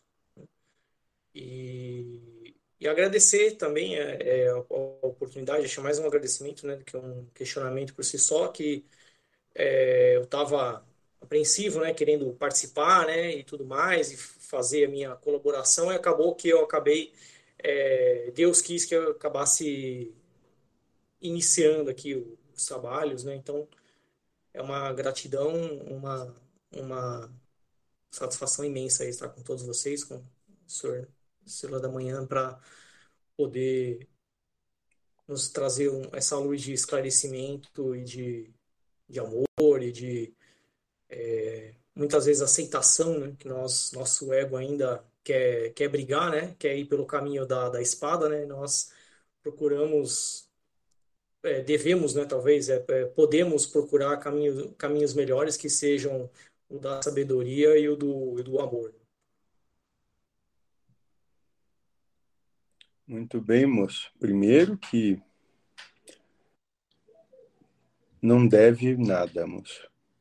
Faz como se manifestar é perfeito. Segundo, você pediu trabalho, ganhou. Entendeu, moço? De modo geral, o nosso trabalho, quando falo nosso, falo daqueles que compõem comigo aqui, ele é muito próximo a vocês no sentido de trazer aquilo que precisam. Então, nós, de modo geral, ficamos muito perto de vocês para que se desenvolvam no seu dia a dia as suas necessidades, para que se manifestem ou tenham a oportunidade de se manifestar como precisam.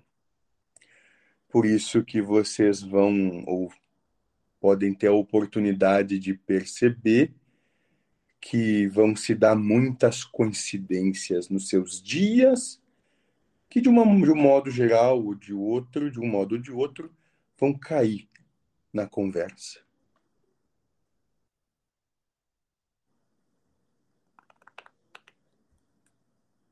A gente bem comenta nessas né, coincidências, né? Que na verdade fala, meu falecido tio também falava que não há coincidências, né? Tudo mais. A gente, a gente que é da do ramo, né? Vamos dizer assim, acredita, então, que não há coincidências e tudo mais, que é sempre Deus manifestando essa essa essa oportunidade, né, de, de esclarecimento ou mesmo de uma, um alívio quando a gente está com contrariedade e mesmo essas contrariedades também que hoje eu procuro entender que são oportunidades, né? Estou até mudando assim de, de, de, rotina agora, provavelmente voltar a trabalhar em São Paulo, então é um é uma coincidência é muito muito importante para mim, muito satisfação mesmo, gratidão ao senhor e a todos os irmãos aí que que fazem fazem parte dessa dessa reunião. Moço, estamos colocando cada um onde tem de estar. Muito bem. André, fazer o questionamento. Oi, irmão, oi, irmão Lúcio. É, eu falo assim, porque você tocou no assunto do, das coincidências, e uma coisa também que tem acontecido comigo nos últimos, nos últimos seis meses, é, quando eu vou olhar em alguma coisa que envolve número, eu vejo quase sempre a mesma, a, o mesmo número. É tipo assim, se eu vou olhar no, esse dia mesmo, vou olhar no relógio, é 22 horas e 22 minutos. Eu fui fazer um, um aqui na Terra nós temos um negócio tipo assim, de, tipo assim, concurso, você vai ou alguma coisa que você vai fazer, você recebe um, um uma numeração, você recebe um, como é que eu vou dizer assim, você recebe um número de inscrição, porque aqui na, tudo tem número de inscrição. Nós, a gente aqui é catalogado por número, né? Aí eu vou lá pegar o número, tinha 18 mil e tantas pessoas, meu número é, era 111, era 3 1 em sequência. Aí tudo que fica olhando tá, tá número em sequência. Essa parada de número em sequência, às vezes está acontecendo de forma grupal com as pessoas, ou foi às, ou é alguma coisa disso que tu falou aqui agora, uma coisa que ou às vezes já foi planejada antes da encarnação para mostrar que tudo já está perfeitamente perfeito, para mostrar que tudo já tá, foi planejado, ou é essa parada de, de ficar. Ou isso está acontecendo com todo mundo na Terra, esse negócio de ficar vendo número igual? Ou é, moço, é... moço, entenda que estão passando por você e por todos infinitos números. A única coisa que se propõe é que quando um determinado padrão de número se apresenta, se evidencia ele para você, faz que você perceba-o. Mas passaram infinitos, muitos, só que é só aquele que te foi perceptível. É só isso. Não se prenda a isso, porque isso é apenas para te tirar o foco daquilo que você precisa fazer, moço, ou daquilo que você pode fazer, que é sempre prestar atenção em você mesmo, como você, como o que acontece no mundo, como o que você vê na manifestação do mundo repercute sobre você. Então, tudo aquilo que chama atenção de você ou de qualquer um, moço, não é que é algo especial, é só aquilo com que demos ênfase a ser percebido. Seu Lúcio, o remédio para calma bom é fé? Um hum. remédio para calma bom é fé? Porque fé, quando eu fui estudar com o Joaquim, fé foi a matéria que eu acho que eu tirei zero. Eu entendi tudo, tudo, tudo, tudo. Mas aí quando ele entendia tudo, tudo, aí no dia que ele foi falar sobre entrega total e fé, hum. aquele dia não descia uma. Era como um líquido que não descia pela garganta. Ótimo, moço. Por que você. De, de, fé? O que, que você me fala de fé e, e paz? Porque, né, paz, a palavra que eu tô falando assim é calma, né? A hum. palavra que talvez tá faltando é calma. O que, que você fala de fé e calma? Primeiro, você tem de se perceber e entender que você tem anseios e que não há problema algum em ter anseios. A questão é que o que leva você ao sofrimento é que você ainda depende de que os seus anseios se manifestem. O que é fé? E fé, fé é entrega total e com confiança. Então você entrega plenamente o que o mundo manifesta, você entende que não é seu. Então você dá de volta para a vida, para o universo, para Deus. E, a partir do momento que devolveu, percebe que, como é, e que é diferente do que você gostaria, é perfeito. Que, se fosse como você acha que deveria ser, você não tem condição de sustentabilizar a maneira como a vida viria a se manifestar. E nisso você pode desenvolver calma. Calma no sentido de que eu não tenho condição de dar conta do mundo. Então, eu tenho de ter calma, porque senão o mundo vai me devorar. Muito obrigado, seu Lúcio, que você soube explicar, parece que usando elementos que eu estava já. Eu estava tipo assim, para chegar já nessa. Eu estava chegando nessa resposta, mas eu estava chegando nela no modo muito recente, né? E você chegou numa, numa velocidade muito boa. Era, eu, muito obrigado. Sanou, sanou minha mente. Muito bem, moço. A partir disso, vocês me permitem que eu faça sátira da situação? Ótimo. Claro. Nada mais é que o seu anjo da guarda ou o Espírito Santo que está ali com você está dizendo que isso tudo que eu estou dizendo está certo.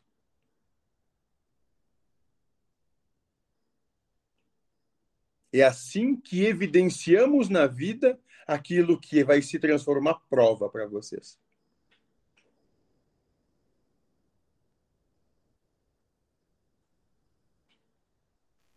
Seu Lúcio, desculpa aqui, que você falou uma coisa aqui, gerou uma curiosidade. Uhum. Você falou, acho que você falou de anjo da guarda, não sei. Sim. É, será que o anjo da guarda também. Para que, que a gente precisa de anjo da guarda? O anjo da guarda também está respondendo uma prova? Ele ajudando a gente, ele também responde uma prova? Ou, ou uma Sim. coisa que ele. Um trabalho? Uma prova para ele também? Ele tem grande responsabilidade. Nele, não. Toda a egrégora que se manifesta como que você vai entender como sendo seus guias, vamos dizer assim, tem uma grande responsabilidade. Em outro encontro, eu exemplifiquei. A alegoria é a seguinte: você imagina que são dois pratos de uma balança, a tolerância e o rigor. Pratos esses que estão conectados a um fino, a uma fina haste por sobre ela, por sobre esses pratos. Né? E, nessa, e nessa fina haste está uma espada colocada. Poderíamos chamar, dizer até que é uma espada flamejante com fogo azul, a espada da justiça de Deus.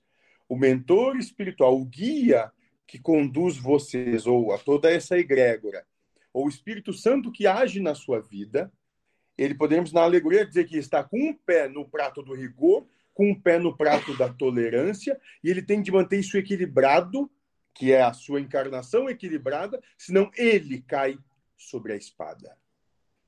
Essa, esse é o exemplo de responsabilidade, de comprometimento que eles têm para com vocês.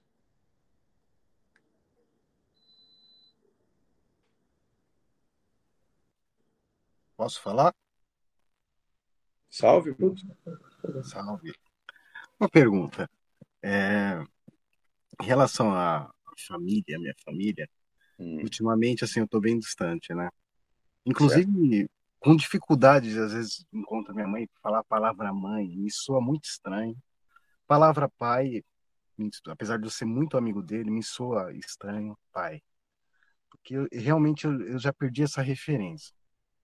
Hum. Eu já sofri muito com eles, por, por dependência, não sei o que, mas eu acho que hoje está tudo bem, só eu não consigo mais enxergar como família sanguínea, como se importasse assim isso, além do simplesmente eles me são queridos, ok, mas sem esse peso de pai e mãe, né? E aí minha irmã, ela tá estudando constelação familiar, e eu ia falar místico, mas tudo é místico, mas estudando, e ela começou a fazer perguntas para mim, porque falando que é como se fosse uma teia, ancestralidade, porque, por exemplo, eu gosto de uma cervejinha e meu tio era alcoólatra, meu tio não, meu avô era alcoólatra e não sei o quê, e tem uma ligação e tal. E sabe, falando um monte de coisa em relação à família e essa, essa coisa de constelação familiar. Eu queria e e esses, esses laços familiares. É, o que, que você pensa a respeito, assim, tipo, porque para mim, para ela tem uma importância muito grande. Para mim não, mas eu não fico debatendo. Eu falo, ó, que nem ela perguntou, Ramon, eu preciso saber se você é, em seu relacionamento com alguma mulher, se ela já abortou, porque eu estou fazendo um estudo aqui, eu fui tal, fazendo várias perguntas para mim que eu não, eu só não quis responder. Eu falei, ah, Raquel, eu não vou responder porque, enfim. Eu... Mas tudo em relação a essa coisa, esses estudos. Muito bem, moço. Muito bem. É, aqui também nós vamos trabalhar de duas formas, então. Então, a primeira resposta que eu vou lhe dar é a partir do ponto de vista daqueles inseridos nessa proposta. Então, para eles, isso faz total sentido, é digno de todo o nosso respeito e é um caminho também proposto. Ponto. Agora, falando aqui entre nós, eu posso dizer que né, nada mais é do que a exortação do próprio sistema humano, onde se coloca o próprio sistema humano como sendo a própria manifestação de Deus e a sua como se a sua ancestralidade, ou seja, aqueles que tivessem vindo antes de você jogassem sobre você um fardo que você tem de resolver por eles. Não cabe, mas não cabe para esse grupo dessa maneira. Entendi. Entende? Para eles tem todo o sentido, digno de todo o meu respeito. Perfeito.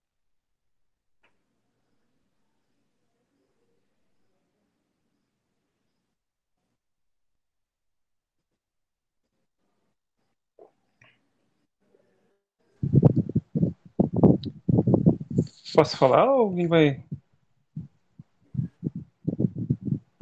Ninguém tinha levantado a mão. Ah, tá. Não, assim, eu só gostaria de pontuar o que o mentor falou e, e muito bem pontuado, né, né, e retocável o comentário dele sobre a fé, e exatamente isso.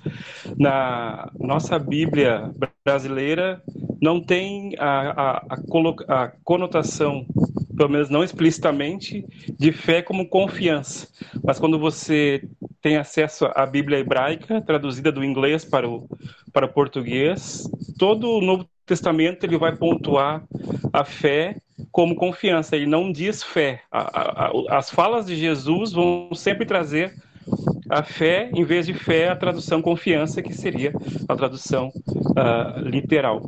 E, e aí, no, aí eu vejo que muitos uh, crentes caem, perdem a sua a sua identidade como cristão, como evangélico, uh, porque não tem essa tem essa dificuldade de, de ter fé, de ter confiança em Deus. Então, uh, por isso que eu fico muito feliz pela, pela colocação do, do mentor, porque é exatamente isso.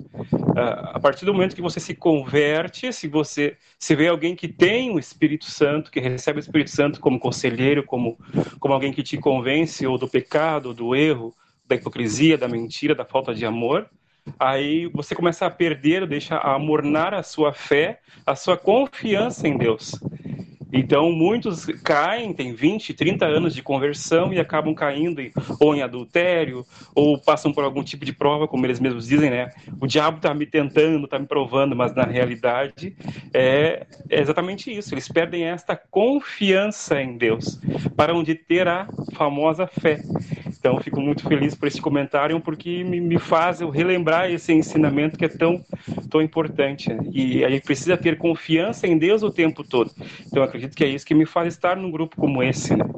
Um grupo tão, como o irmão mesmo disse, assim, tão diferente e de forma inusitada ter um evangélico dentro de um grupo que, que, que, que trata em especial do amor de Deus e dessa fé, essa confiança no Criador, essa confiança no Mestre Jesus, que vai estar sempre um passo à frente e te dando a possibilidade de estar também né, colocando à prova os, os ensinamentos dele. Então é, Moço, era só isso que eu queria pontuar. Você sátiro novamente, irmão. Imagina o seguinte: tem, vamos pegar só dos que estão encarnados. Por volta de duas dezenas encarnados, cada um desenvolvendo uma fé diferente, seja evangélico, budista, ou seja, é, uh, até, até ateu ali tem no meio, né? o cristão, o, é, como vocês chamam, assim, é macumbeiro, né? Falando pro diabo, moço. Tu entende como isso é interessante nesse novo paradigma que se abre? Sim. Ótimo.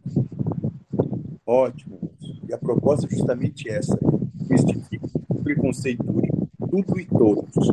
Porque no final, moço, todos, absolutamente todos, podemos dizer que ou são Deus ou são filhos de Deus, sem tirar nem pôr, sem qualquer tipo de condição.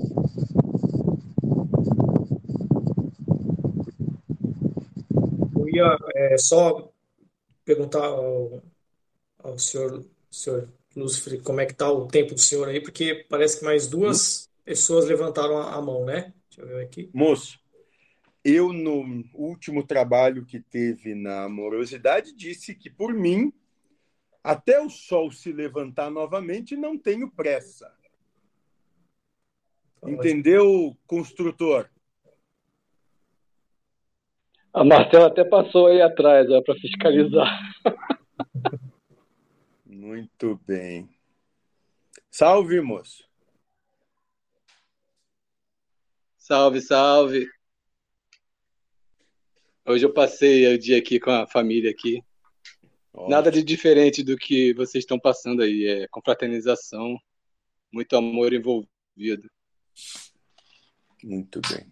Estou sentindo daqui aí a egrégora de esclarecimento, né? Esclarecimento traz paz, né? Para mim, né? Pelo menos no momento, acho que é isso que a gente busca, né? Paz a cada momento. Hum? Com certeza. Cada... A gente pode se iluminar, né? Uma, uma palavra de, de sabedoria, de amor. Né? Faz toda a diferença, né? Na nossa, na nossa caminhada. Sim. E você falou aí de fé, né? Você, é você que foi evangélico, Ricardo? Ah, legal. Você falou aí de fé. Minha esposa está pedindo para eu ir para o quarto aqui. Você falou de fé, aí eu Quem lembrei tá daquela passagem.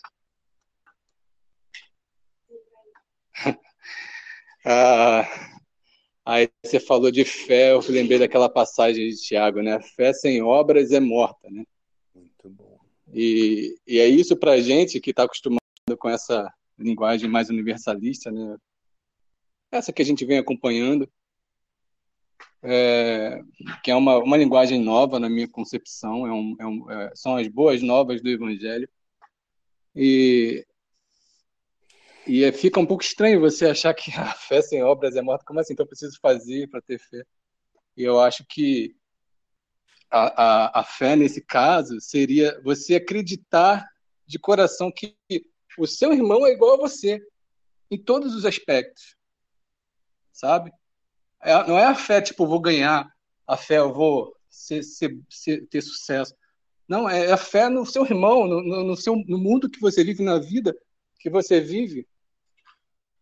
Ela é perfeita, especialmente feita para você. Eu acho que a fé, no caso, a obra dessa fé, seria você a cada momento estar tá refletindo sobre isso. Mas os pensamentos não são, não são dados né? A gente não tem é, a liberdade para pensar, certo?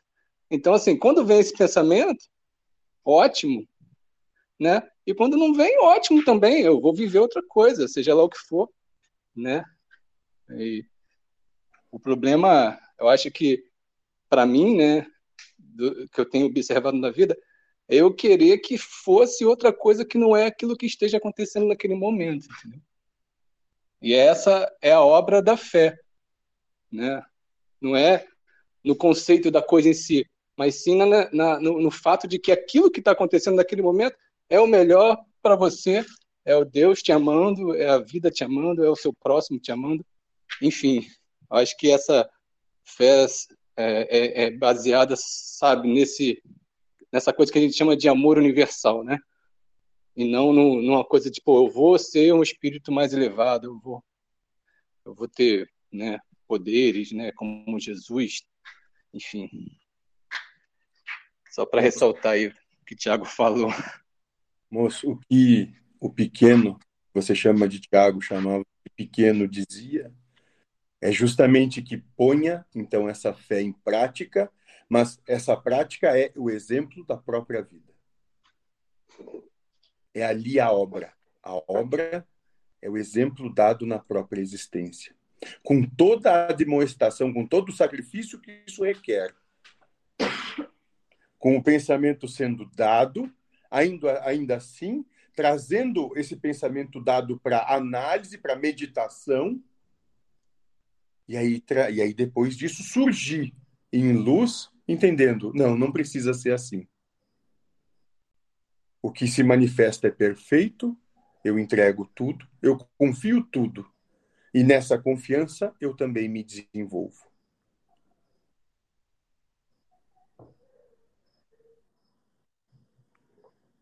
Perfeito.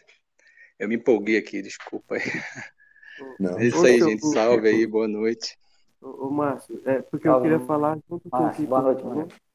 e, e o Josué falou. Boa né? noite. É, porque, porque é o seguinte, é, vocês não acham, para todo mundo também, vocês não acham que essa palavra obras, não existe fé sem obras, essa palavra obras não é muito pouca? Porque o, o, o irmão Lúcio disse coisa demais para equivaler à palavra obras. Porque, pelo que eu entendi, a palavra, palavra era era para você utilizar da fé pro, é, pra, seu, na sua vida, nos seus exemplos de vida. Pelo seu próprio exemplo de vida, o jeito de você levar a vida, mostrando que, que, que tem fé, era a obra que você tinha que executar. Né? Aí eu, eu fiquei meio assim, que essa palavra, nunca que só pela essa palavra obras, eu ia chegar num enten- num entendimento melhor do que é para ser feito com a fé. Era isso que eu entendi aí. Muito bem, moço. Suscitam duas situações. Primeiro, o original de quando isso foi é, conversado, vamos dizer assim, numa conversa muito similar a essa que estamos tendo aqui, era numa língua bastante pobre, moço, com muito poucos vocábulos, uma língua bastante rude. E dentro das suas várias traduções e retraduções das traduções que aconteceram, algumas coisas se acrescentou e outras se empobreceu. É por isso que às vezes fica distante do o que está escrito do real significado.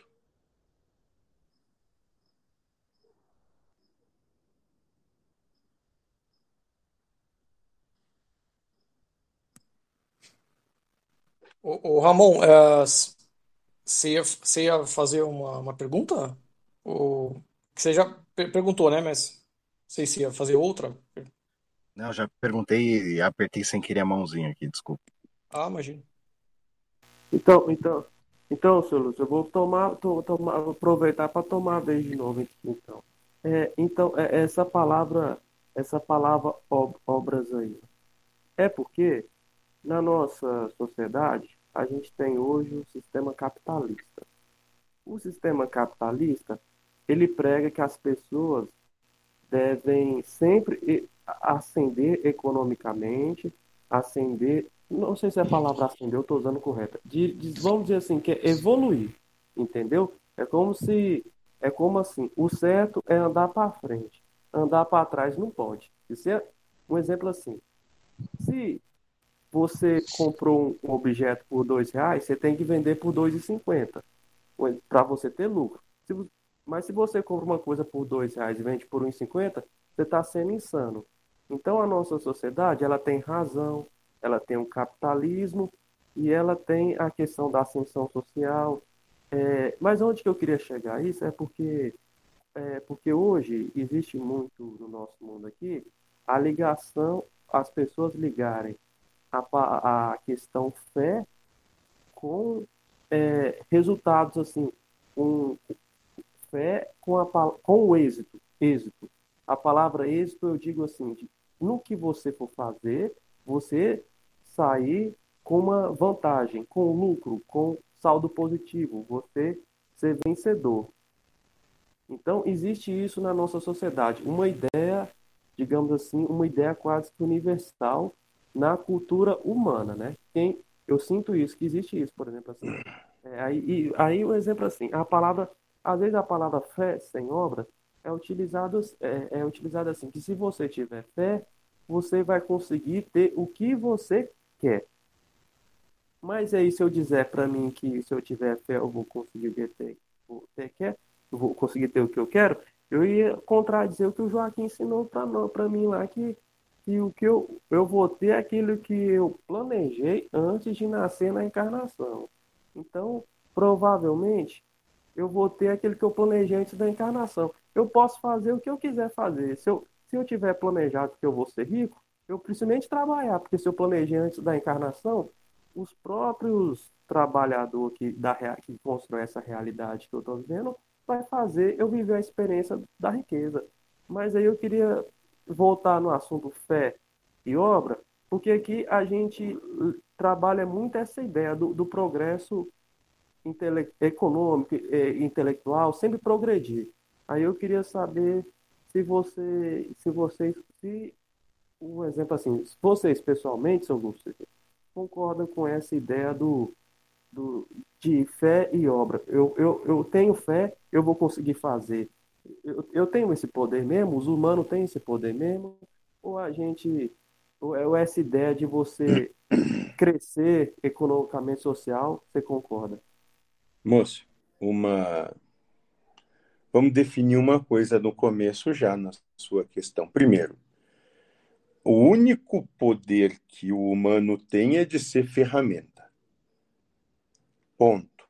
Mas não se deprecie em função disso. Muito antes, pelo contrário. A questão que você traz é que alguns estão experienciando uma passagem na matéria que vocês vão chamar de encarnação ou estão reencarnando com esse tipo de situação a ser experienciado e vivido só. Isso não é para todos, isso é para esses. É o caminho ou é aquilo que esses vieram experienciar nesse momento. Então, para eles, isso é verdade, é fundamental, é certo, é verdadeiro, é o que existe. Mas não quer dizer que isso seja universal. Você compreende a diferença? Então, sim, para eles, eles podem acreditar nisso e não tem problema algum, moço. Não estão errados. É o caminho, é o é onde no caminho que eles trilham eles se encontram nesse momento, passando por esse tipo de situações e provações que vão que vão levar a novas possibilidades depois disso. Só. Então eles não estão errados, eles estão não estão certos, eles estão perfeitos, estão harmoniosos com a proposta que trazem. E é nisso que você pode ter a oportunidade de perceber, de se mostrar e de manifestar a sua empatia e a sua unicidade em relação à vida, onde você percebe todos exatamente onde deveriam estar, passando por aquilo que precisam passar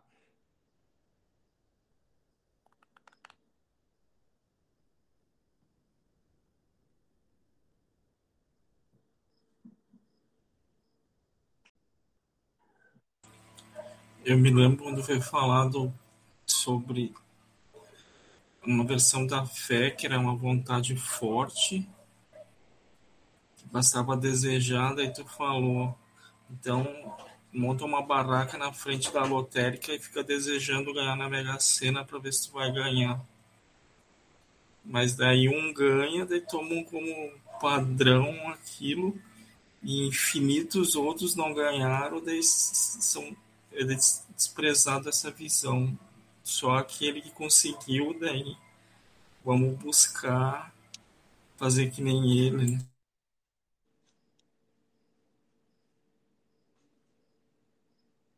Aí não é fé, é fezinha, né? É, fé de mais, fé de menos. Na fede.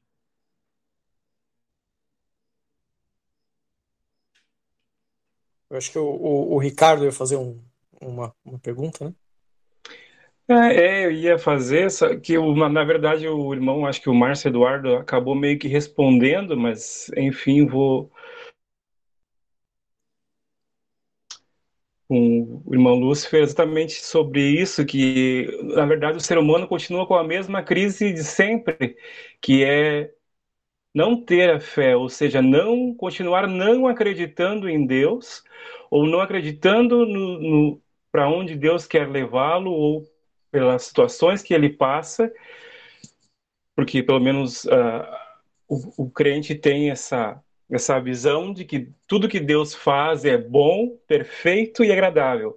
Só que aí quando cai para mim, quando cai numa crise no meu casamento, na minha empresa, ou algum familiar meu cai enfermo, aí eu simplesmente o o chão dos meus pés deixa de existir. Então, o ser humano continua com o mesmo problema de continuar sem ter fé, ou seja, não acreditar naquele que o colocou dentro dessa visão que nós estamos aqui, uh, espiritualista, ecumênica universal, de não acreditar naquilo que Deus vê e, e, e está nos colocando à prova sobre o que para nós é bom, perfeito e agradável, ou seja, a vontade de Deus. Então o ser humano continua na mesma encruzilhada, com o mesmo problema, com a mesma crise existencial, continua não tendo fé, ou tendo uma fé pequena, enquanto ele está sendo próspero, enquanto a empresa dele está tá prosperando, os filhos estão crescendo, estão, estão cursando bons cursos, enfim, e a vida está tocando. Aí eu tenho fé. Então, quando, quando não, quando Deus me põe à prova, ou eu vim cumprir o meu objetivo aqui, que é passar pela prova, ou pelas tribulações, como dizem os evangélicos, ou passar pela tribulação, aí então eu não tenho mais essa fé. Aí eu acho que, que, que Deus está deixando, está usando o diabo para me, me tentar e que ou eu não estou dizimando de forma correta, ou estou trazendo esse linguajar que nós usamos usualmente dentro da, da, da visão evangélica, né? ou não estou dizimando corretamente, não estou ofertando, ou estou em falta com as minhas orações. Então, eu creio que é isso. O, o ser humano, ou o espírito, continua com essa mesma crise, não tendo fé, não acreditando e não fazendo o que tem que fazer. Muito bem, moço. É que o Deus do humano continua sendo o Deus da conveniência, daquilo Exato. que me agrada. Verdade. Entendeu? E por isso, moço, que o humano é o opositor de Deus. Entende? É, eu percebo. Pode falar. Desculpa. Eu percebo em mim que eu sou muito criança ainda, sabe? Ainda quero diversão no meio do, da escola, em vez de ir para a escola, entendeu? Mas eu estou na escola, estou aqui para aprender. Aí a criança fica, não, não quero ir para a escola. Eu fico meio assim, sacou? É, meio que querendo me divertir só. E eu tô vendo que não é isso. É, é, mesmo na diversão tem um lado sério, né? Assim. Estamos todos aqui nos divertindo, moço. Mais um exemplo assim. É, igual exemplo, igual ele falou escola. Mas se você, se você falou nada saber, então estudar para quê? Mas a pergunta que eu queria falar é o seguinte: essa palavra fé, fé em quê? Porque, porque se até Deus tem que ser desconstruído, é fé em relação a quê? Porque eu entendi que, a, eu entendi, falou fé e obra. Mas aí eu entendi você explicar que obra é, é aplicação prática na vida, aí, aí tem a fé, mas tem que ter fé em quê, né? Porque o exemplo é assim, porque se eu desconstruir Deus, aí eu, eu, porque se eu mesmo sou Deus e foi eu que mesmo planejei, eu tenho que ter fé que eu planejei correto isso daqui. O, o que, que você acha dessa. Porque, fé, fala, fala, filosofa um pouco em cima dessa, dessa fé e referencia ela para quem tem que referenciar, porque parece que essa fé é o bambambam bam, bam da história, né? Vamos lá, moço. Simples. Entrega. Primeiro é entrega, ou seja, é entregar. É se abster de querer. Essa entrega é sem condições, ou seja, é entregar absolutamente tudo sem nada querer. E com confiança, entendendo que tudo o que acontece é a pura manifestação da vontade de Deus, do universo, de como se quiser chamar, dos espíritos, tanto faz. Entrega sem condições e com confiança. Por quê? Porque no final, ou seja, quando tudo isso passar, você vai perceber o porquê que foi como foi. Mas não é enquanto que você está no meio da tempestade que você consegue perceber como a água era necessária para a terra. É só depois. Tá, tá, seu Lúcio, mais um exemplo. Os nossos irmãos do passado que não teve acesso a essa informação, como é que eles desenvolveram a fé? Primeiro. Se eles não, teve acesso ao que tu falou? Quem disse que não tiveram acesso, moço? Sempre, isso não é absolutamente nenhum conhecimento novo que está sendo trazido. por absolutamente ninguém. Tudo isso sempre existiu, isso sempre esteve pairando nesse orbe e sempre aqueles que se propõem a desenvolvê-lo tiveram acesso. Mas a questão é que nem todos perpetram a uma encarnação para se desenvolver nesse tipo de conhecimento, nesse tipo de provação, nesse tipo de prova, omissão ou tribulação. É só isso. Pois é, entregar tudo, inclusive que você sabe, né, sobre o mundo espiritual, sobre Deus. Perfeito, moço. É tudo.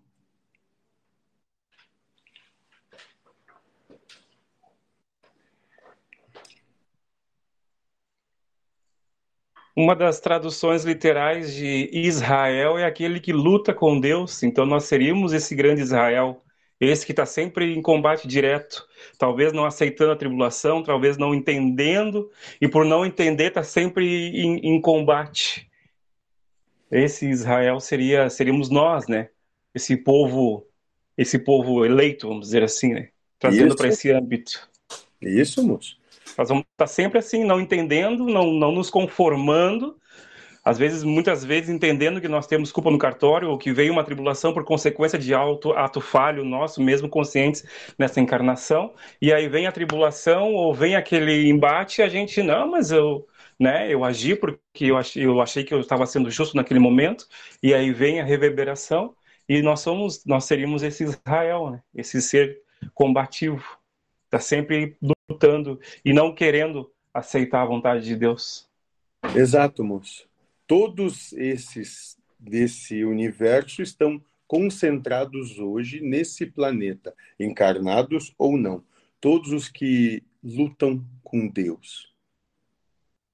Mas, irmão, irmão, irmão, irmão Lúcio, para me alcançar essa fé que você está falando aí, primeira coisa, eu vou ter que aplicar a inação dentro de mim pra, porque eu não vou poder questionar nada. Se eu, aí eu vou ter que ter. Porque se eu tiver essa fé que está falando, eu vou ter a felicidade por dentro, porque é uma coisa interna. Hum. A fé vai refletir em alguma coisa interna dentro de mim, que eu vou estar. Tá, não vou dizer, não, não sei se a palavra certa seria harmonia, mas tudo que tiver perceptível a mim, eu vou ter a, a consciência que está correto, que está certo, porque eu vou ter a fé, não importa se é em alienígena, se é em Deus, se é não sei o quê, que tiver, que, ou se foi eu mesmo que fiz, não importa o que, que, que a pessoa pensar.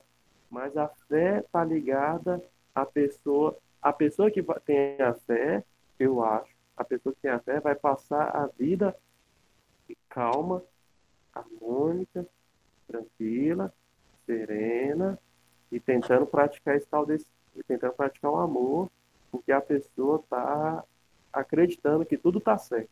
Seria mais ou menos isso a fé?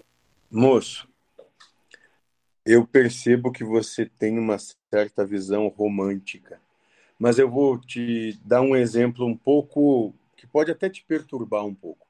Mas aqueles que vêm para exemplificar essa fé, de modo geral, têm que morrer queimados. Ou sobre extrema violência, ou qualquer outra situação desse jeito, moço. Porque é aí que vão ter a oportunidade de exemplificar essa fé.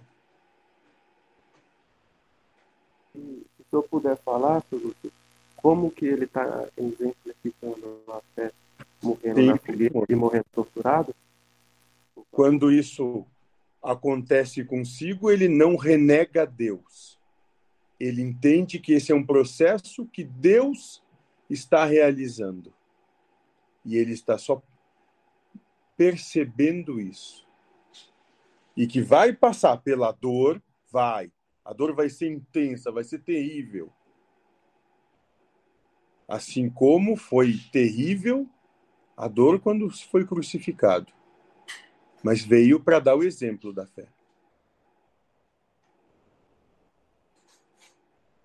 É, isso, isso, Lúcio. Se você puder dizer, Cristo, quando foi crucificado, ele tinha, se, se talvez essa informação, se for possível, não sei se é acessível, Cristo tinha fé em quê quando ele foi crucificado lá na cruz? Ele estava tendo fé em quê? Posso te dizer, moço, com certa proximidade, que ele, na verdade, tinha só a percepção do todo, de que o processo que estava se desencadeando era o processo que tinha de ter, e que mais, moço, quando estavam pregando ele, ele estava sorrindo. Agora, não estou dizendo que você tem de alcançar isso nesse momento, que essa é a sua proposta. Eu só quero te dar, demonstrar como a coisa se manifesta quando isso acontece. Quando o senhor falou, senhor Lúcio, que o Cristo é, sendo crucificado sorrindo, hoje é, eu senti na minha mente uma imagem bem bonita. Deve ser, se eu fosse um pintor, eu acho que seria a pintura mais, mais bonita, porque quando você, quando as pessoas pintam a flagelação, o sofrimento, a tortura, mostra o torturado no caos interior, né? Mas quando você mostrar uma pessoa numa situação dessa feliz por dentro, seria uma bela uma bela imagem. É uma, foi uma bela imagem na minha mente. Eu, tem hora que eu gostei dessa imagem. Muito obrigado. Ótimo, moço. Um dia, quem sabe, possamos, numa conversa, falar como foram esses momentos.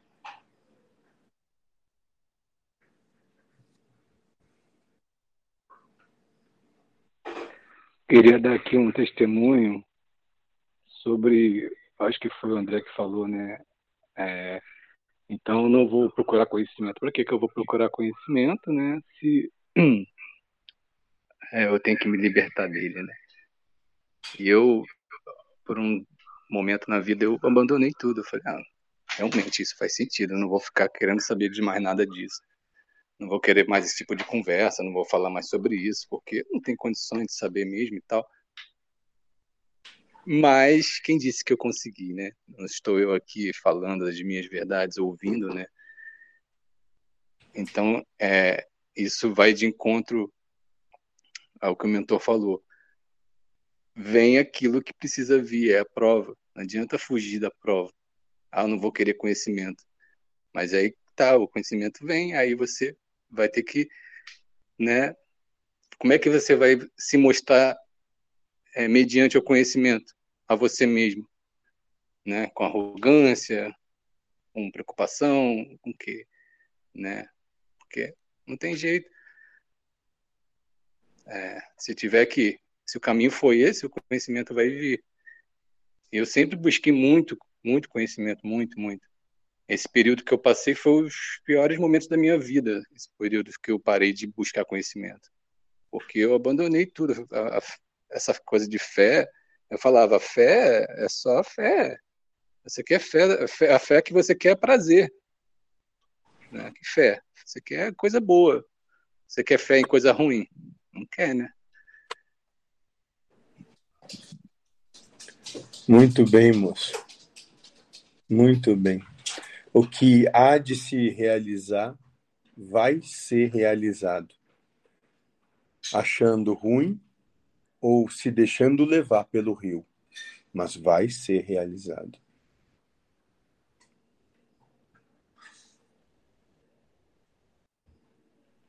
É, então eu acordei para isso, assim. A minha vida estava realmente de ponta cabeça. Eu falei, não, assim, eu, eu preciso estar com meus irmãos, eu preciso conversar sobre isso, eu preciso ouvir sobre isso, porque senão eu vou pirar, eu vou e aí eu voltei a absorver conhecimento, mas entendendo que não existe certo nem errado. Não sei se é assim, mas faz bem estar tá conversando sobre isso, estar tá falando sobre isso. Acho que me ajuda a, a ficar mais forte no dia a dia. Mas é só mais uma crença, né? Ótimo, moço. Interessante que, se é um meio que você tem para usar para que você possa se trabalhar, e esse trabalho é se conhecer, se reconhecer, perceber quais são as suas reações e as suas relações com a vida e como a vida se manifesta, use-a sem medo.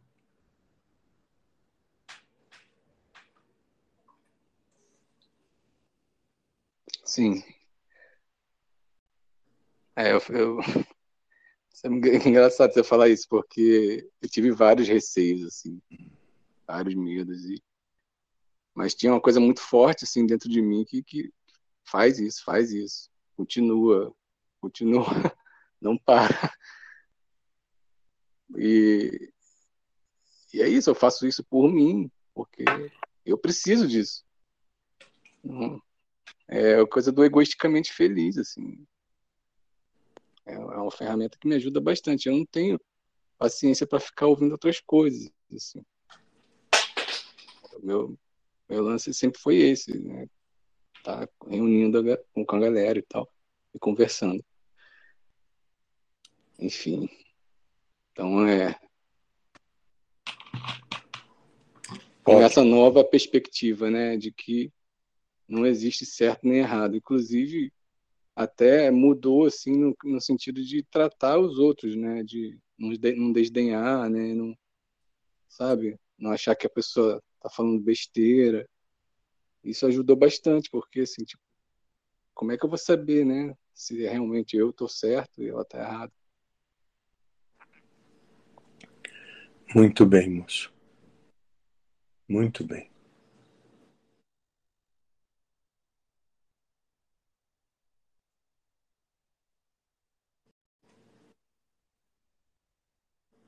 Mais alguém?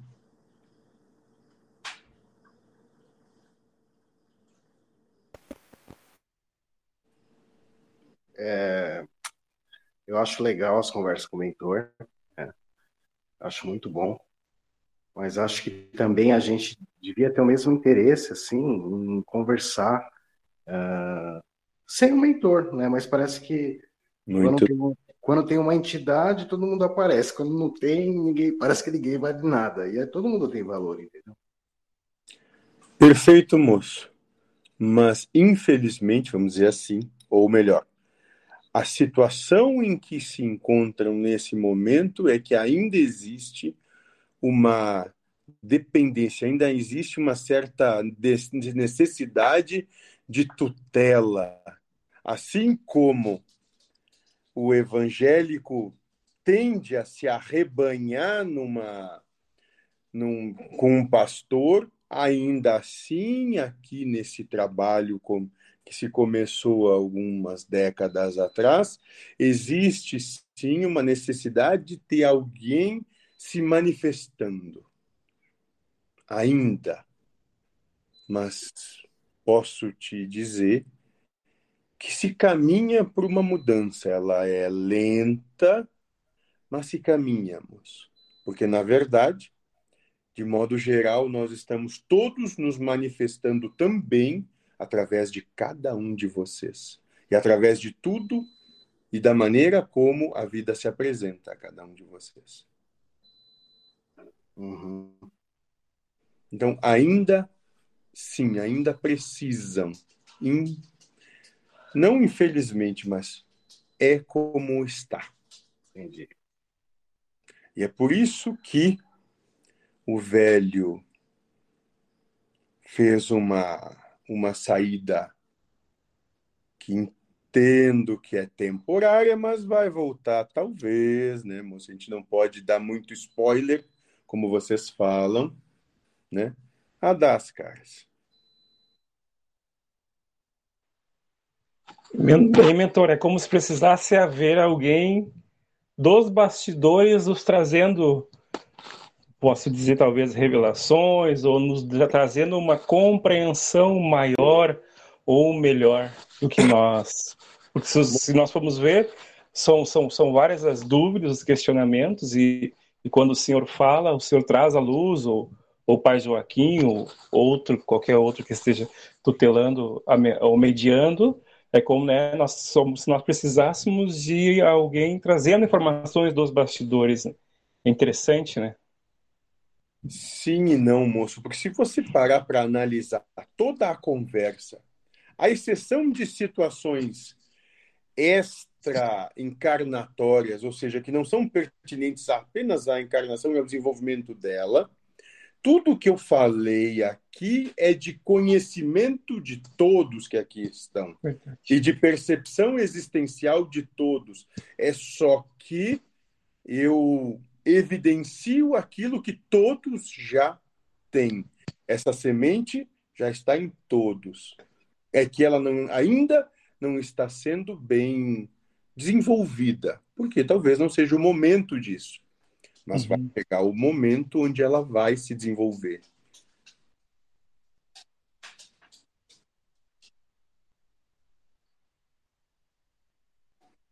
Oi, gente, boa noite. Posso falar?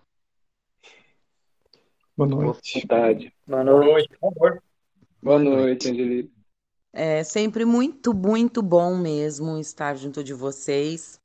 E, e assim, vou abrir meu coração de verdade que eu preciso muito, muito ainda dessa. Vou, vou usar assim, muleta, né? De todos vocês trazendo para a gente mensagens da espiritualidade. Apesar de ouvir muito Joaquim, e, e assim, sinceramente, lá no meu íntimo, eu acho que tudo que ele diz sempre é a mesma coisa, só que muitas vezes com outras palavras, né? É, mas ali no finalzinho de tudo, a mensagem sempre é a mesma. E mesmo assim, eu ainda preciso de todas essas muletas. E dele, e do desse lindo mentor, né, do, do Josué, e de tantos outros que fazem parte da minha vida. E eu sou muito grata a Deus. E me sinto uma ervilha, muitas vezes no meio dessa conversa toda, porque às vezes eu quero falar e não consigo sequer é, é, compor a pergunta que eu tenho a fazer, porque eu me sinto de verdade muito pequena. É, mas assim, vou fazer uma pergunta que para vocês pode ser idiota, mas para mim é de muita importância. A cartomancia, no caso, mentor, ela também ajuda, é, por exemplo, eu tenho um, um, carinho muito especial pela, pela cartomancia. E, e acho que, é, na verdade, queria saber se ela também, de alguma forma, ajuda a trazer um, um direcionamento mesmo espiritual é, a quem vem buscar esse tipo de ajuda. Muito bem, moça. Muito simples. Sim, para aqueles que se dedicam ou para aqueles que têm isso como gênero de prova, vamos colocar assim, como missão ou como afinidade em existência, sim, moça. Mas vamos deixar uma coisa muito clara. Todos os caminhos, todos, absolutamente todos, são dignos de respeito, de acolhimento, de busca de entendimento e percepção, e mais ainda, todos aqueles que estão na senda da encarnação de um modo ou de outro, os trilharam.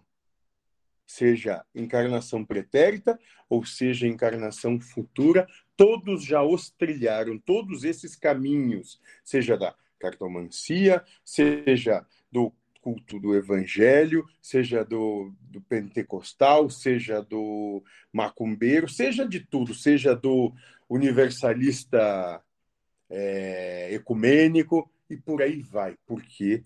Porque Deus é toda essa gigantesca emanação de vida e ele não se separa, não se divide, não se exclui. Ele é uma coisa só, uma unicidade só.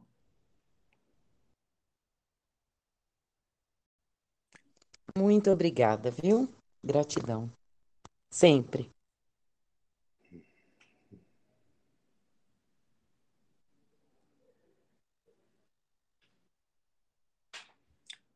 Muito bem.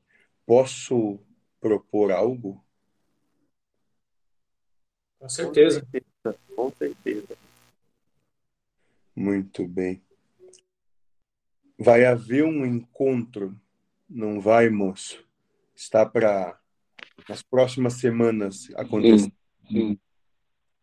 Carnaval. Se sábado e domingo, sábado de carnaval. for pertinente, Hum. O burro vai estar no sábado ali em parte do domingo. Se entenderem que foram pertinentes, no sábado pela manhã, façam uma roda onde todos vocês se olhem e cada um possa contar a sua história. Porque vão ter rostos novos, histórias novas, com nomes diferentes. Façam no sábado pela manhã essa roda e se redescubram, se reconheçam. E aí depois, à tarde, se eu não estou enganado, ou está presente, e aí podemos desenvolver algo a partir disso.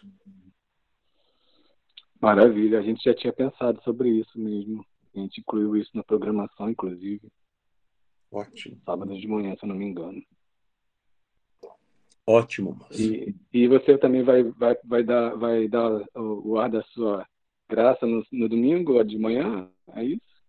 Posso, moço, se assim vocês quiserem depois de sábado.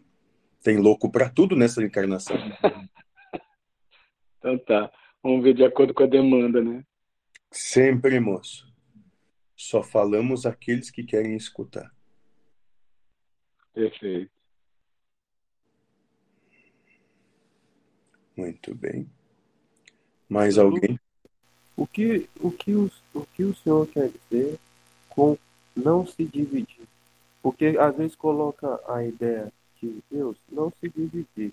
A pergunta que eu faço é: qual é o problema que viria a ter se houvesse uma divisão de Deus e por, por pela e, qual é porque a não divisão de Deus, porque o Deus indivisível é o melhor, é o, é o que acontece, é o perfeito. Essa é a pergunta. Simples, moço, porque é o que há. Não tem como dividir o todo, porque o todo é o todo. Você pode perceber parte desse todo apenas, ou partes. E dentro da sua percepção, você pode entender na sua percepção que está dividido, que são coisas que se antagonizam ou que não se misturam. Mas isso é só a sua percepção nesse momento. E quando proponho que é indivisível, é apenas para que todos se olhem como sendo exatamente iguais, estando exatamente no mesmo processo. E nisso proponho que abandonem a soberba que os trouxe até aqui.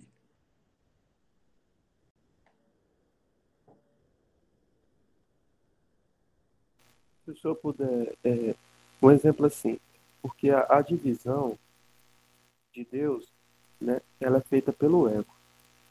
E o que seria a soberba de ter chegado até aqui? A soberba, é, desculpa, que a palavra soberba é, eu não estou entendendo bem a palavra soberba. Muito bem, moço. Soberba quer dizer se achar melhor do que o outro.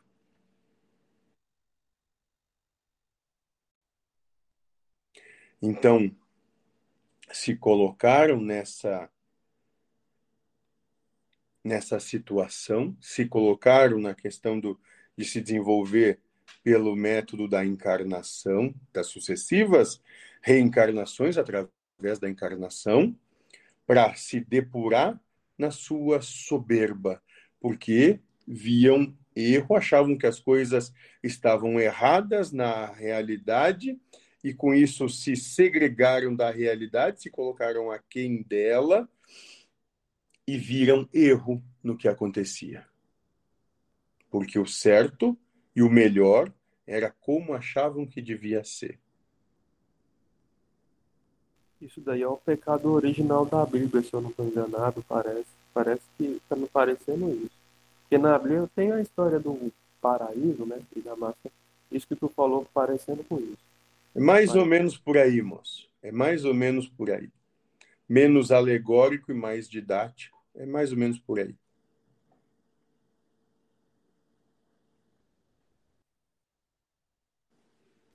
Então, então é, um, é um ato não muito bom. Fazer a divisão de Deus não é um ato bom, então. A gente está se você divide Deus entre bom e ruim, é uma coisa que está gerando encarnação. Na verdade, não é questão de ser bom ou mal, porque só nisso já está gerando a cisão. É que leva ao sofrer. Se você cultiva esse sofrer, como muitos ainda cultivam, eu mesmo já disse várias vezes nos trabalhos que se desenvolve na amorosidade que vocês se agarram ao sofrimento e lutam por ele com todas as forças. Só quando não tem mais condição, não tem mais jeito, vocês abandonam ele. Então, até o sofrer é plausível e necessário em determinado estado de percepção de si. Então, o que acontece com os que dividem, com os que querem, com os que buscam ver cisão e perceber cisão, é que vão chegar num sofrimento. Esse sofrimento ele tem uma didática e que vai fazer com que se abram para uma percepção cada vez mais diferente. O, o sofrimento oposto ao amor, não, o sofrimento não, eu digo, o sentimento que se opõe ao amor, ele pode, ele, ele, ele leva o ser humano, eu acho que ele leva o ser humano ao sofrimento, mas ele leva o espírito à morte, o sentimento, ou, sentimento, ou quase morte, o sentimento Não. que propõe ao amor. Não, primeiro porque dentro do que pode ser analisado a vocês, no meu entender, o antagonista do amor é o medo. Porque o medo é o que paralisa vocês. Medo é o que faz com que vocês preconceituem as coisas. Medo é o que faz com que vocês ridicularizem o outro que julguem ele, que apontem, que acusem, que caluniem. É o medo. Agora, dentro do que é o espírito, aqueles que não conseguem coexistir em harmonia com os seus com os outros, apenas passam por um processo de segregação, se afastam daqueles que conseguem coexistir com paz, com harmonia, com felicidade. E nessa segregação, vem questões como se desenvolvem questões de culpa, questões de vitimismo e por aí vai. E isso tem de ser depurado. E esse é o processo da encarnação. Isso é o que a encarnação faz.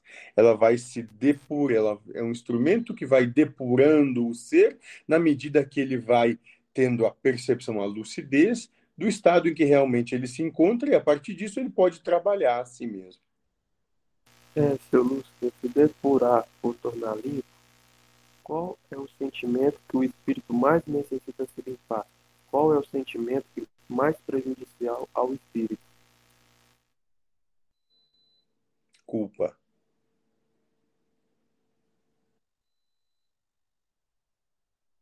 Se vocês perceberem, todo o dia a culpa é imensamente sugerida a todos.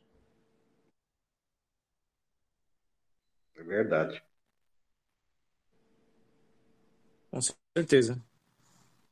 É que os outros também ajudam nessa função, né? Hum.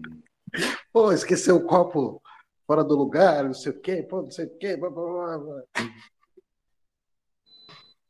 Aí a proposta vem, é, eu sou um bosta mesmo. Esqueço sempre tal. Devia fazer diferente. É. As religiões, de modo geral, dominam pela culpa. Elas exploram isso, né? Meu Deus, eu mesmo vivo, eu, eu mesmo vivo com sentimento de culpa há muito tempo, né? A culpa é terrível. Muito bem. Talvez porque venha disfarçada de, de, de ser uma coisa boa, né? Ah, poxa, podia ter sido melhor, podia ter feito diferente, podia ter sido mais em determinada coisa, e parece que você está. Talvez haja um desejo, né, de, de se aprimorar, mas aquilo vai, ao invés de te estimular, acaba te, te pesando, né, de uma forma que, que não, não atinge o proposto. Né? É, eu fiz um desabafo para minha esposa esses dias, né? ela estava com muita cobrança, muita reclamação, não sei o quê. E eu tava meio que me sentindo mal, né? Aí eu falei, meu, eu tenho que me amar do jeito que eu sou. Eu tenho que me amar, entendeu? Não posso usar isso tudo que, e, e assim concordar com ela. Não, tipo assim, porque às vezes quando uma pessoa, é, às vezes você se sente criticado, né? Às vezes nem foi a intenção, mas você se sente, a proposta mental vem, você é sugerido, nossa, você é um bosta, né? Você é um péssimo marido, né? Aí você pode falar, é, concordar com isso. Né? Ao mesmo tempo, eu posso me achar perfeito como eu sou. Ao mesmo tempo, eu posso achar, tipo assim, se eu não seguir isso, eu posso pensar também, não, eu sou perfeito como eu sou. Só que se ela desagrada, se desagrada com certa atitude, posso tentar estar alerta para não, não incomodar ela. Porém, se, se acontecer, fazer o quê? É, é, a prova dela também, né? E eu, eu não vou me judiar, eu não vou. Você tem que me amar, cara. A gente tem que se amar. Ótimo, moço. Lembre-se de amar quando ela fica reclamando, né? Isso é difícil também, né? Mas quando. é. Curioso, o Ramon, passei por isso essa semana mesmo, cara. É do mesmo, mesmo caso que você está falando aí. E aí eu consegui perceber dentro disso que eu observo, né, me observando, observando a situação dois passos atrás. E, e, e lembrei de, de, um, de, um, de um, acho que o pai Joaquim falou uma vez, e se eu for um péssimo marido, um péssimo pai, então vou ser o melhor péssimo pai e péssimo marido que eu puder, porque é o que tem é o que eu consigo fazer no, de momento, né? E foda-se, né? Como se diz o resto. Pelo menos é da minha experiência que aconteceu. Depois, lógico que no momento a gente fica meio assim, lógico, no, de momento é igual o que o próprio mentor falou na, na última conversa da aquele ato de, de tempo que a gente tem logo depois da proposta que é, que é, que é colocada é, e depois que ele falou isso, é curioso que eu consigo cada vez mais perceber esse ato, não que de, de momento, parece que ele vem com um delayzinho, mas cada vez ele fica mais próximo né, de, de você conseguir ter uma reação menos agressiva, menos violenta. Ou um pouco mais assertiva, vamos colocar assim. É, eu não consigo me expressar, às vezes, com palavra correta, que é às vezes não vem, mas acho que nesse sentido eu também tive essa experiência essa semana. Né? Então, acho que com, as, com os ensinamentos a gente vai se exercitando e colocando em prática de certa forma, que seja, para a gente levar a vida mais leve, mais tranquilo, né? Porque é o que tem, né? Ótimo. Vocês, o que vocês podem e eu sugiro que tenham isso bem claro não, se vocês começarem a querer praticar dessa maneira ostensiva, quando eu falo ostensiva é para fora, sobre o outro, sobre o cônjuge, sobre a família, sobre o colega de trabalho, vocês vão acabar entrando em guerra. Isso, todo esse trabalho sempre é um trabalho sobre si mesmo, e na hora que o conflito vem, que a o cônjuge, a esposa, o marido, está dis, disparando tudo aquilo que toca vocês, não cabe vocês dizerem foda-se o que você acha. Cabe vocês ouvirem, refletirem sobre aquilo, entendendo, bom, eu sou assim, não a agrado, mas também não preciso a desrespeitar. Posso buscar harmonia na, na coexistência, né? mas dentro de mim eu percebo, eu sou assim. Porque senão Essa... estamos cultivando déspotas sobre déspotas. Aí vão voltar a um querer destruir o outro. Mas eu sou assim esse eu sou assim é respeitando esse assim, né? Isso, se respeitando, mas não quer dizer que você tem que impor o seu assim ao outro. Você entende que é como a manifestação aconteceu, Está tudo bem, dessa vez foi assim, foi o que aconteceu. Eu sou assim. Talvez na próxima seja diferente. Não sei. Uhum. Mas não queira impor, por dizer, dizendo, olha, eu sou assim. Porque o outro então vai poder dizer, esse assim não me serve. E aí vai desencadear um monte de situações que talvez você não esteja preparado para lidar.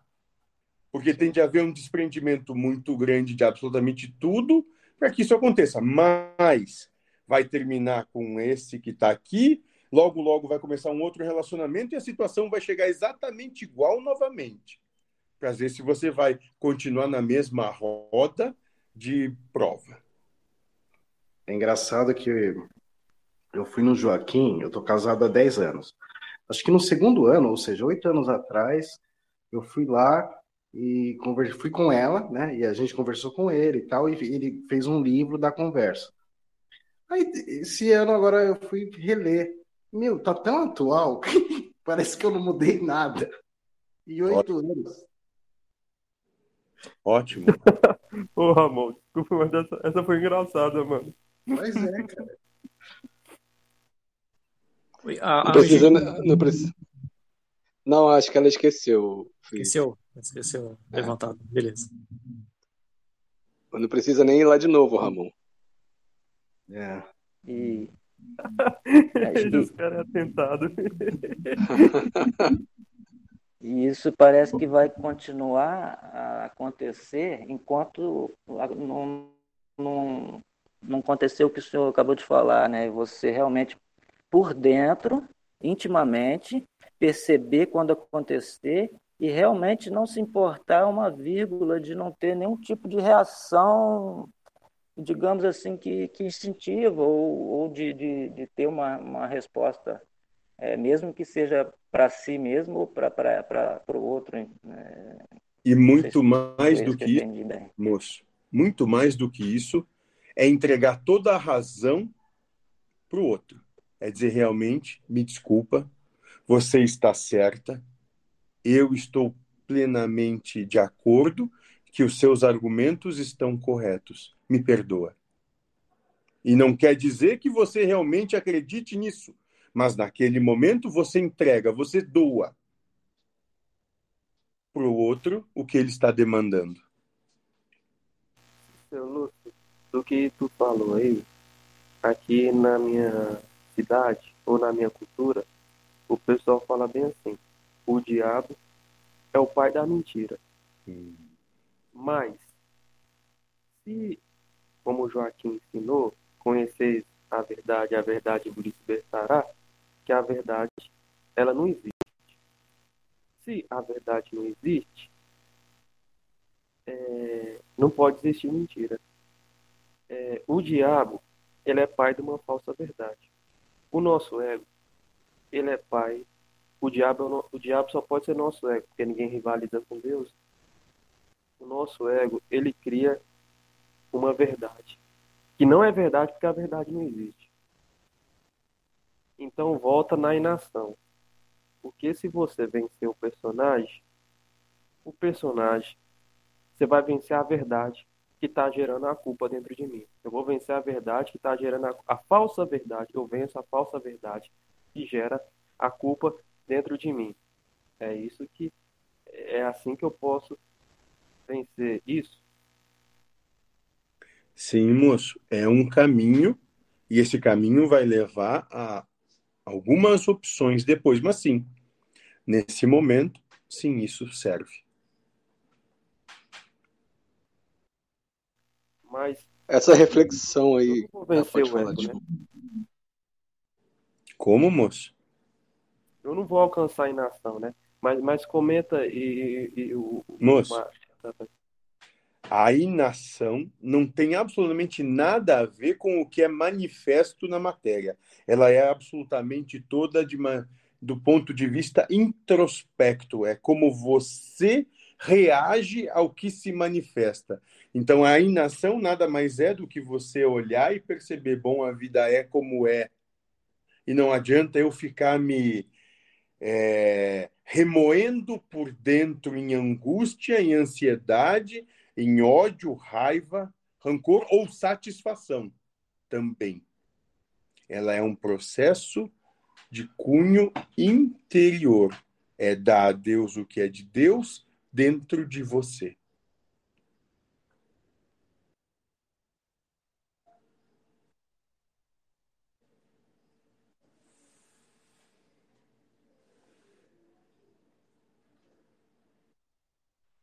Foi aí, André? Sim, sim, Márcio. É, é, pode continuar, continuar aí. É. Tá tudo tranquilo. Não, tá dentro do assunto ainda. É que ele falou de, de uma reflexão que vem depois da culpa, né? Essa reflexão seria o arrependimento? E tem diferença culpa e arrependimento? Bom, moço, dentro do processo humano, quando o arrependimento se instala depois da culpa, é aquela questão de olhar e dizer: bom, posso procurar e me desculpar.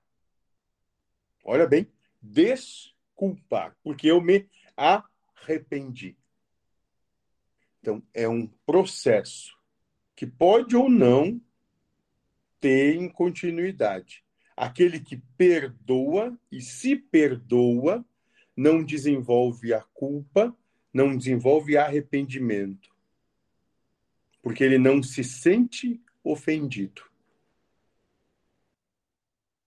Pode-se dizer que a falsa verdade foi criada por mim mesmo para mim vencer ela quando encarnado? Antes de eu, antes de eu encarnar, eu, eu já planejei a falsa verdade para que quando encarnado eu tivesse que vencer essa falsa verdade?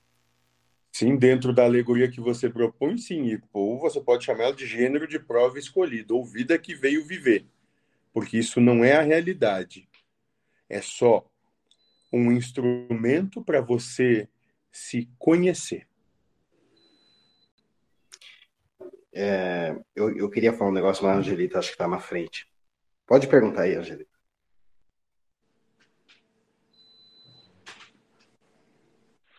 Eu acho que ela esqueceu a mão levantada. Parece que esqueceu mesmo. É, eu lembro que na última conversa, eu não sei se eu, eu tive que trabalhar, eu não ouvi essa conversa de hoje, mas na outra você falou que alguém fez a pergunta como você desenvolveu esse amor pelo próximo, não sei o quê, quando que, e você se disse que foi na repleta solidão.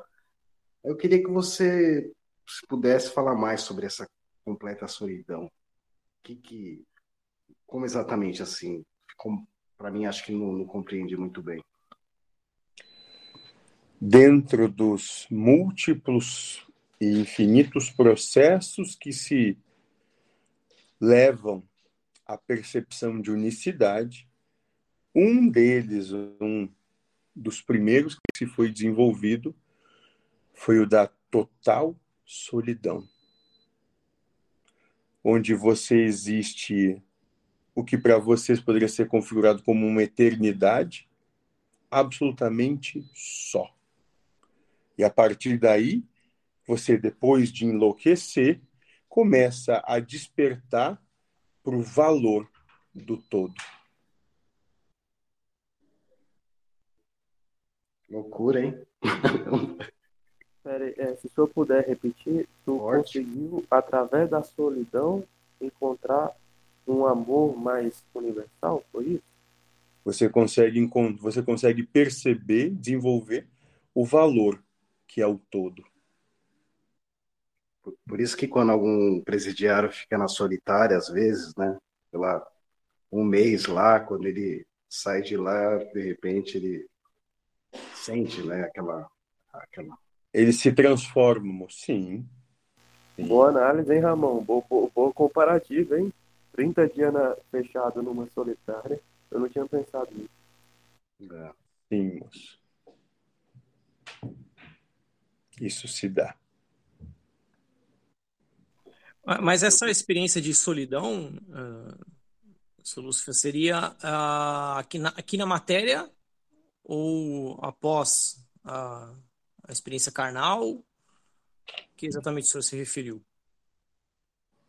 Naquele, naquela situação foi num momento de percepção antes de existir o que é matéria. Ah, sim. Perfeito, obrigado.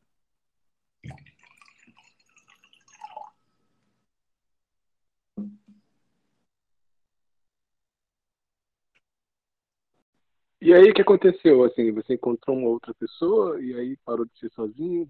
Como é que foi? Desculpa, é porque a gente está usando é, valores simples, né? Vamos colocar né, nos exemplos humanos. Você estava numa solitária e aí alguém foi lá e te tirou da solitária, abriu a porta para você. Como é que foi? Na verdade, moço, você apenas desperta uma percepção do todo e do valor que o todo tem. E nesse despertar você se engaja e se compromete com esse todo que passamos a chamar de vida. Então, nos comprometemos a defender toda manifestação e emanação de vida.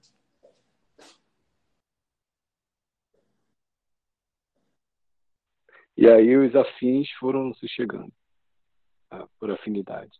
Isso, exatamente. Foram sendo. É, sim, entendo. Então a primeira coisa que precisa vencer é a própria solidão, né? Vencer no sentido de não querer a solidão. Exato, não ter uma percepção de que de qualquer maneira é melhor. Ou está certo, ou qualquer coisa assim. Entendo.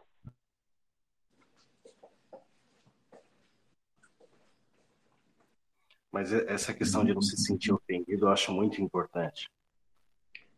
É mais do que. Porque se você, se, se você não se sentir ofendido, você não tem motivo para discutir, para lutar, né? Hum. Muito bem, moço. Só se sente ofendido aquele que se sente atacado e que, nesse se sentir atacado, busca se defender. Porque se vê que está perdendo algo.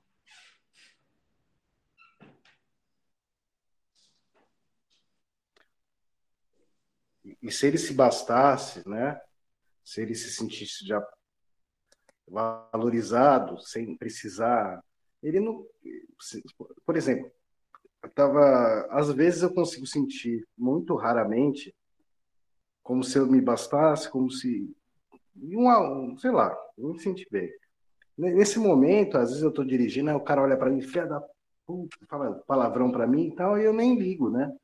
Já em outros momentos eu fico bravo. E... Mas eu acho que é tão bom quando a gente não se ofende. É simples, moço. É simples só. É bastante simples. Em verdade, verdade, moço, esse seria só o processo de absolutamente nada querer. Porque a partir do momento que você tem algo que queira, nem que seja o respeito, quando alguém lhe falta com respeito, você busca ferramentas dentro de você para se defender, porque foi tirado o respeito de você.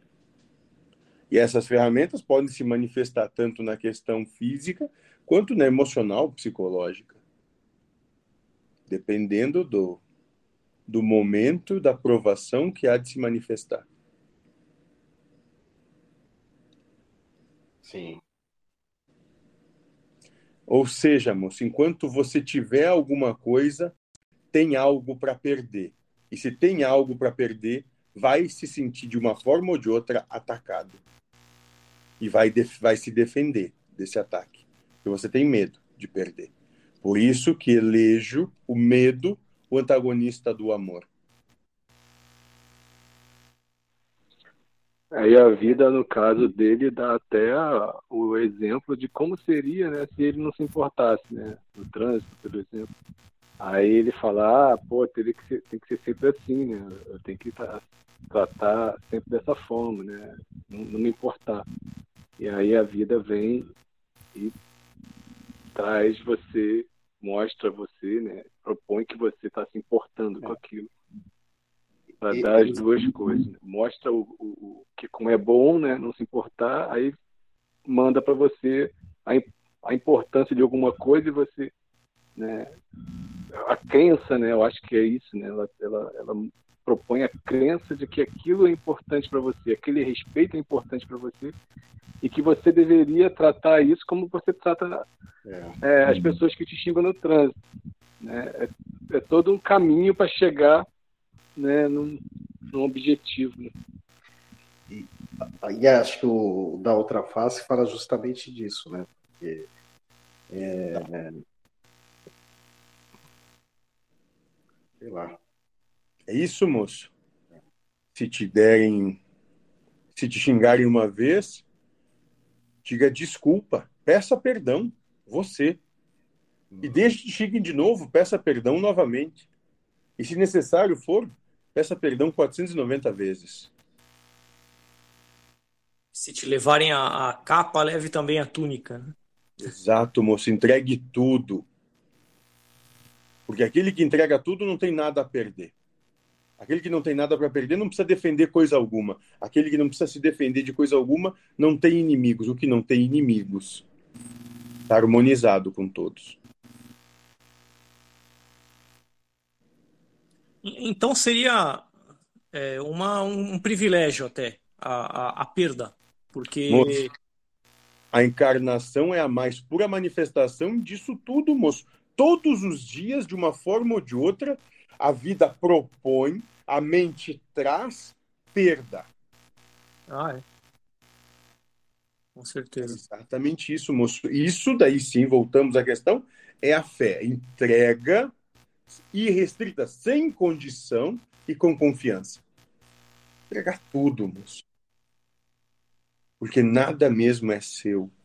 Nada disso aqui nem mesmo é real ou existe. Isso tudo vai passar muito rápido para se apegar a qualquer coisa. Passa mesmo. Eu vou colocar o que o mentor está falando em prática aí, vou manifestar um desejo. Hum. Tem um microfone aberto aí que está fazendo um barulhão. Acho que é o seu, André. Acho que era, é. acho que era o meu, eu tirei. É. É mais, mais um exemplo assim. Sempre vai ter alguma coisa, não tem como entregar tudo, né? Porque se a pessoa entrega tudo, é um exemplo assim, é como se fosse uma coisa que você vai reform, é, modificando. Mas quando você modifica, você deu uma nova forma. Você modifica, você deu uma nova forma, né? Porque se a pessoa vem com um conceito e ela destrói o conceito, mas ela destruiu, ainda sobra um, outro, um conceito da destruição. Então, se a pessoa diz, ah, eu vou entregar tudo, ainda existe a entrega tudo, né? A obrigação de entregar tudo, né? Moço, sim, perfeito. Mas isso não vai acontecer durante a manifestação da carne. Esse entregar tudo é a pergunta que você me fez quando pediu, mas como é quando perde o personagem? Quando deixa de existir o personagem? É quando entregou tudo.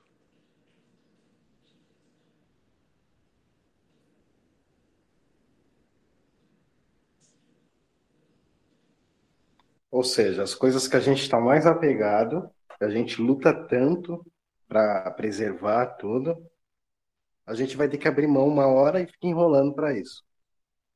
Exato, moço. A questão é que podem já ir trabalhando isso nesse momento, e não estou dizendo que vão conseguir se desapegar, mas apenas vão ter a ideia bem plantada de que isso vai acontecer. Assim, quando desencarnam, tem um caminho menos tortuoso do que aqueles que se apegaram, se enraizaram naquilo e têm uma crença de que aquilo é o certo. Só isso. É só essa a diferença. Uhum. O Senhor, às vezes, fala sobre o infinito, né? Aí, para gente, para mim, pessoalmente, eu não consigo ter percepção sobre o infinito. Tu, tu assim, já conseguiu ter noção do infinito ou é um infinito limitado, é um infinito, infinito que se expande? O que seria mais ou menos infinito ou não dá para traduzir para as nossas consciências? Vamos, vamos tentar buscar uma alguma exemplificação disso que sirva para você. Mas, mas, mas, o infinito existe, então. Sim, moço, é o próprio Deus.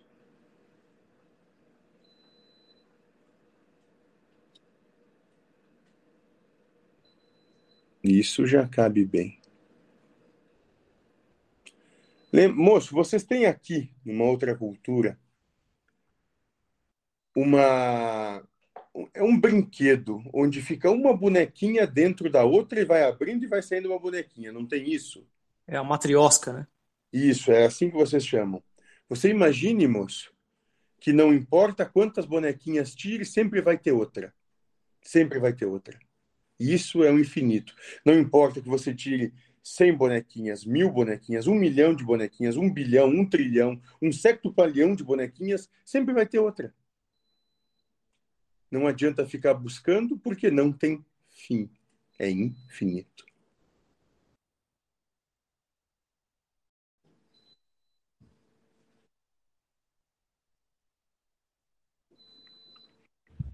Você falou aí de solidão. É, vocês consideram que nós estamos nessa solidão?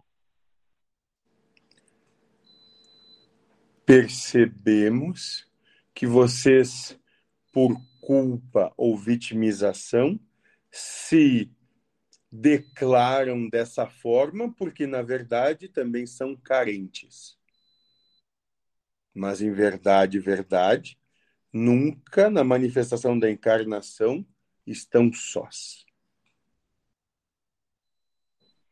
É um processo diferente do que você passou, né? Bem diferente. É, como a, a, Perdão, pode falar, Marcos. Não, não, acho que o Ramon está com a mão levantada aí, não sei se ele quer falar. Ele está na fila aí. Será que não, não eu passo a palavra Felipe.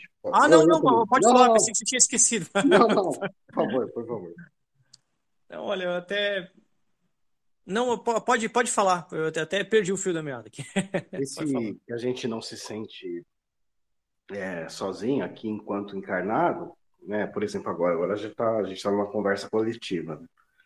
E eu lembro que às vezes, tipo, eu ia em centro, tudo, tal, não sei o quê. O pessoal fala que, meu, sempre vocês estão acompanhados, né, pelos seres, tudo. tudo. Eu não percebo. Então, era para mim era tipo, não é que não é que eu não acreditava, mas para mim é a mesma coisa que não fala nada. Eu não percebo eles aqui agora. Mas não sei por que sempre falavam isso. Oh, é, tem muita gente do seu lado, tá? Todo lugar que você vai, você tem. Mas... É que nem o. Tava conversando com o Márcio outro dia, né? Que teve uma conversa, acho que aqui mesmo, uma semana passada, e ele começou a se sentir presenças assim, né, Márcio? Mas para mim é, é, dura muito pouco essa sensação. Muito bem, moço. E tem um propósito, porque se você percebesse-os o tempo todo, você também ia ter que mudar muito nesse momento da maneira como você vive a vida. Porque você ia começar a ficar desconfortável para algumas situações. É que nem tem um amigo que ele é vidente, aqui do grupo inclusive, ele já teve muitas situações que ele não queria ver aliás, ele não só sentia como via, né? Hum. Isso né, trazia desconforto, né? E em momentos assim. Exatamente, moço. Se quiserem, depois a, a moça aqui pode dar um, um testemunho de como é ter uma percepção quase que perene disso. Ah, seria interessante. É, eu gosto. Muito bem. Daqui falar. a pouco chega. Ela foi ali se esconder, mas ela vem. Ela tem é, e trabalha no hospital? Uau! mas aí lá, moço, isso é diminuído e muito. O problema dela é muito maior quando ela chega em casa. Ah, pois é. Acho que menos mal, né? Hum, talvez sim, talvez não, moço. Pense como é no banheiro com uma plateia junto. É, é, é, é que eu pensei, né? no, no, no pessoal que acabou de morrer de acidente grave e tal. Enfim. Eu não sei se eles aparecem da forma como. Na verdade, ela muitas vezes percebe é uma festa que não termina nunca para ela, na percepção que ela tem. Ah, é que só legal. que todos estão felizes. É só isso. Não há conflito. Então, dentro da percepção, como ela consegue interpretar, é que é uma grande festa. Ah, é. Eu imaginei que fosse o contrário. Hum, Tipo assim, presunção. é, Agora, Ramon, você falou que não percebe. é, aí, eu- aí me veio aqui na- uma, uma intuição assim, né? É, tipo, você não pensa, né? Porque os pensamentos não são, não são, se os pensamentos não são dados, né? A gente está percebendo o tempo inteiro, né? Isso, moço. Estão em plena comunhão com tudo isso, só não tem os olhos abertos a isso. Seu Lúcio, tinha um tempo que eu estudava ali, né? Aí tinha uma menina na sala que ela era muito bonita. É, dentro, eu, eu, eu senti assim, que se pela natureza masculina, a energia dos meninos, e se eles pudessem ter o poder do espírito, eles tudo ia espiar ela lá na casa dela, o jeito que ela vivia, a roupa que ela vestia na intimidade, Uhum. ela quando fosse dormir, quando fosse tomar banho, porque na cabeça deles, eles desejavam tanto ficar, ver ela, ficar perto dela, que se eles pudessem, eles iriam. Eu, eu tinha essa percepção. Então, às vezes, os espíritos ficam querendo ficar perto do, das, das paixões deles, né? Das paixões humanas. Mas, Lúcio, é, mas esse não era um assunto que eu queria perguntar. Eu queria perguntar o seguinte: se o ego é uma roupa para um espírito, poderia o, o Joaquim, que é o, o rapaz que lia, que falava, mandava mensagem para nós, poderia ao longo, tipo assim, de três décadas ou 30 anos para nós aqui, vários espíritos vestir a roupa do Joaquim da mesma forma que pode, semana que vem, vir outro espírito vestindo a roupa do Lúcio? É, entendeu? Sim, moço. É possível. Dentro da percepção que vocês têm, sim, é bem possível. E quando eu, se eu vou, um dia eu voltar a ser espírito, eu posso um dia vestir roupa de mulher e no outro dia vestir roupa de homem também, e no outro dia vestir qualquer outro tipo de roupa também, possivelmente. Moço, se falarmos de encarnação, isso já aconteceu várias vezes com você, moço. Já teve várias encarnações, tanto transvestido de fêmea ou de macho. Isso não muda nada. Quando você se desconfigurou da- do personagem e entregou tudo, e retorna à plena percepção do espírito puro, não tem mais fêmea, macho, isso tudo não existe. Entregar tudo gera prazer? Não, moço, não gera prazer. Pelo contrário, apenas te livra, melhor dizendo, te desconecta do prazer. Deve gerar abstinência no início, né? Não, moço, não. E essa abstinência, ela, se- ela se manifesta no processo. No fim dele, você nem mais lembra de como foi. Foi só era- um- uma ideia de sonho que passou. O pessoal fala que nós, o Joaquim já brincou, né? Nós aqui tá comendo caviar, né? Hum. vocês estão roendo o osso aí, achando ótimo. Verdade, moço, é uma bela analogia. Bela analogia.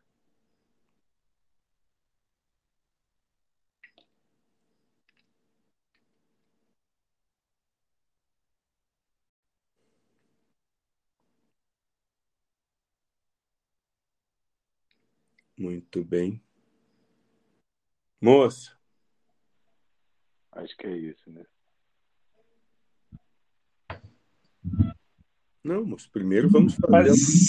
Mas, dentro daquilo que, que é proposto, como nós, ah, nós nos ligamos a, por afinidade, pode até ser realmente essa analogia interessante, mas no caso, se eu sou alguém, vamos supor aqui, uh, um pervertido, por exemplo, então no mundo espiritual eu vou ter uma certa encrenca, porque aqui, se aqui eu vivo uma vida libidinosa, pervertida, dada a, extravagâncias, vamos dizer aqui, sexuais, e quando eu desencarnar, quando eu for para o pós-morte ou pós-vida, Então, da mesma forma, eu vou me aliançar com esses seres, ou vou, vou ter afinidade. Então, posso uh, estar, vamos, uh, dentro dessa analogia do, do, do, do pós-vida ou pós-morte ser o bem bom, porque daí eu vou para o mundo dos devas, o que foi tratado em outro estudo.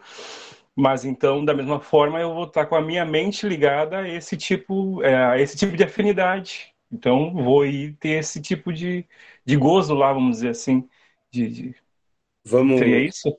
Mas sim e não, moço. Vamos, vamos tentar estabelecer um entendimento sobre isso. Supõe que você tenha desenhado numa das suas passagens pela matéria, fisicalidade, você tenha desenhado uma encarnação onde você é um depravado pervertido que estuprou. Ponto. No fim da passagem material, você vai vivenciar o que chamam de terceira fase da encarnação, que é onde você vai se depurar dessas situações todas para poder se é, realinhar para uma nova encarnação. O que, via de regra, acontece?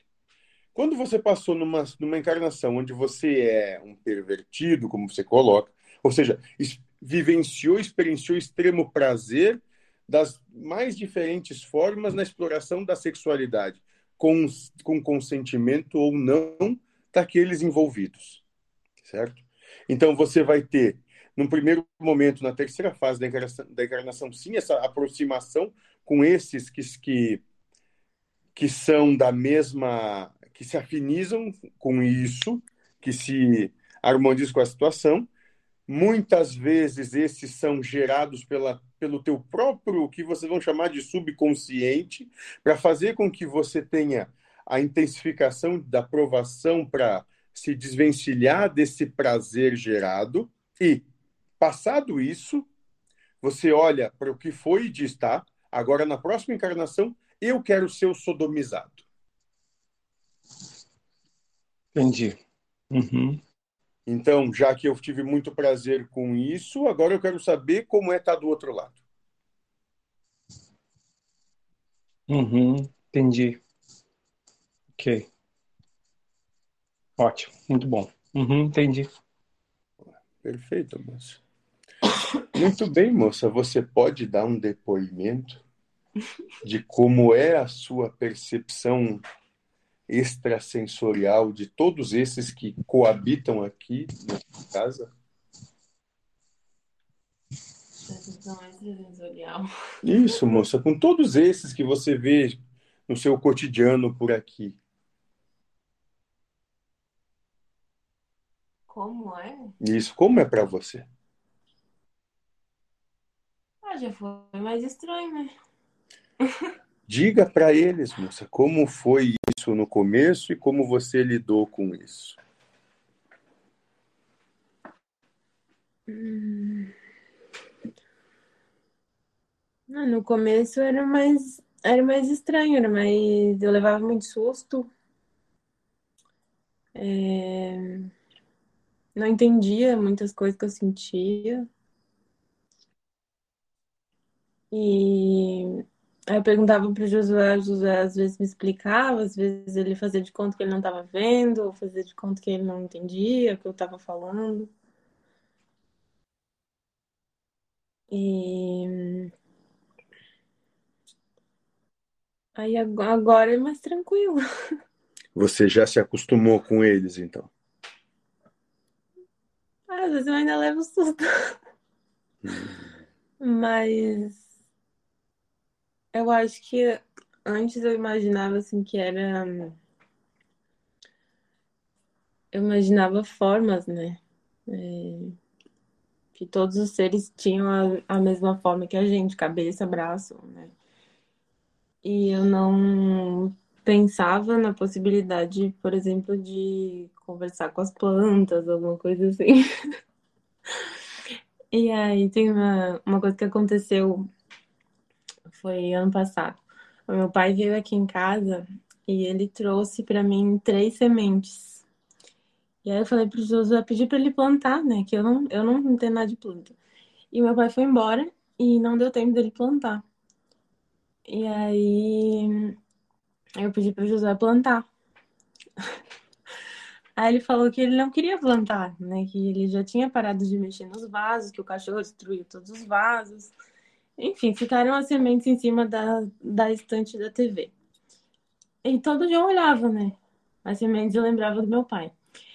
Aí. Aí teve um dia que eu peguei as três sementes na, na mão, assim, e eu falei: Eu fico tão feliz olhando para vocês. E aí, passou uns dias, começou a brotar a semente ali. Uma de cada vez. E aí foi crescendo, foi crescendo, foi crescendo, até que o José se obrigou a plantar as três sementes. Mas, e agora tá uma planta enorme lá fora.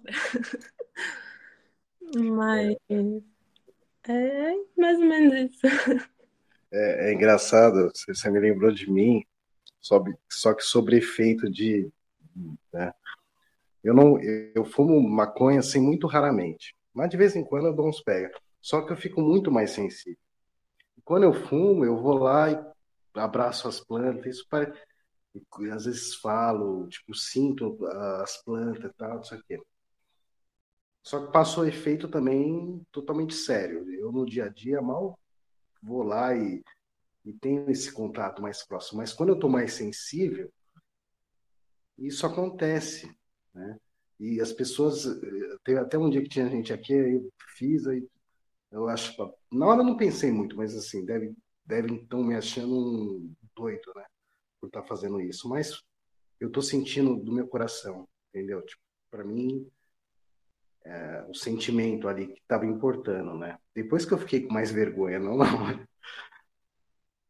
Mas sóbrio assim, eu não sinto essas coisas. Não. É muito difícil. Hum. Muito bem.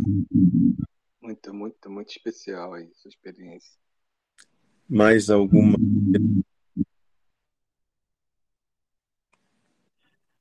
Eu já, só também uma consideração, agradecer o, o depoimento e já, já convivi também com a pessoa que é, chegava em você e falava quem estava próximo de você, os seus parentes, falava teu, e você via que não tinha como inventar porque falava do passado, falava do futuro, né? Tem coisas que batiam, outras a gente não entendia ou não batia, mas enfim, é uma a gente sabe que não está sozinho, né? Inclusive um, um, amigo, né, por intermédio dela falou que a gente que eu, que eu, não, eu nunca estou sozinho. Eu acredito mesmo.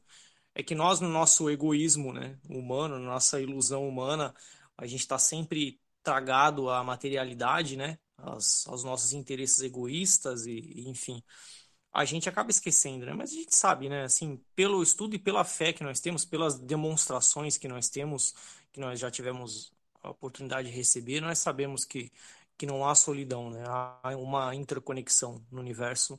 Só nos falta conseguir implementar, né? De uma maneira que não sei o que, que seria satisfatório, mas que nos convençamos, né, de uma vez por todas que, que é melhor agir em, é, com, uma, com uma ideia de unicidade sempre, ao invés do, do nosso habitual egoísmo, né, procurando é, prazer, procurando fama, procurando aquela coisa das quatro âncoras, né? E, e é isso, agradecer é. o depoimento e, e, dizer que eu também compartilho dessa, dessas dessas visões, assim, de uma maneira diferente, claro, né? Até porque eu, eu, nunca vi nada, assim, não, não sou médium, né? mas que muito tempo ajudando, né, no, no centro e, e, acredito bastante, assim. É, já, já que eu acabei falando, né? Também nem pensei, né? que é uma coisa que ainda tem muito tabu em relação ao uso de, de substância, né? E, e não é, às vezes, tipo, falar para estranhos, né? Que eu fumo de vez em quando. Mas eu nunca entendi muito bem esse processo, para falar a real. E tanto que às vezes que eu fumo é mais sozinho, né? Porque eu mudo muito, eu fico muito. É, se, parece que eu, minha personalidade muda demais, né? E, e muda mais assim num, sentido mais pacífico, eu diria. Né? Por exemplo, eu gosto de beber. Geralmente eu bebo, raramente eu fumo, mas quando eu bebo, às vezes posso ficar um pouco agressivo, né? Não, é, o fumo não, é, me, me dá outra percepção, né? Me estimula de uma outra, de uma outra forma. Né? Totalmente diferente. Muito bem. Muito bem. Mais alguma questão? Não, só isso mesmo. Se, tipo assim, eu queria, eu sou curioso em entender esse processo da por que que essa mudança assim, tipo, que o que ocorre que eu nunca entendi direito. Com você? É. É apenas um mecanismo usado para que se tirem algumas alguns preconceitos, algumas verdades que, tem, que você tem sobre você mesmo em relação à manifestação do comportamento ou a manifestação de quem você é. Retirando esses mecanismos, essas travas, você se torna mais doce. Sim. Acontece isso mesmo. Muito bem. Mais alguém?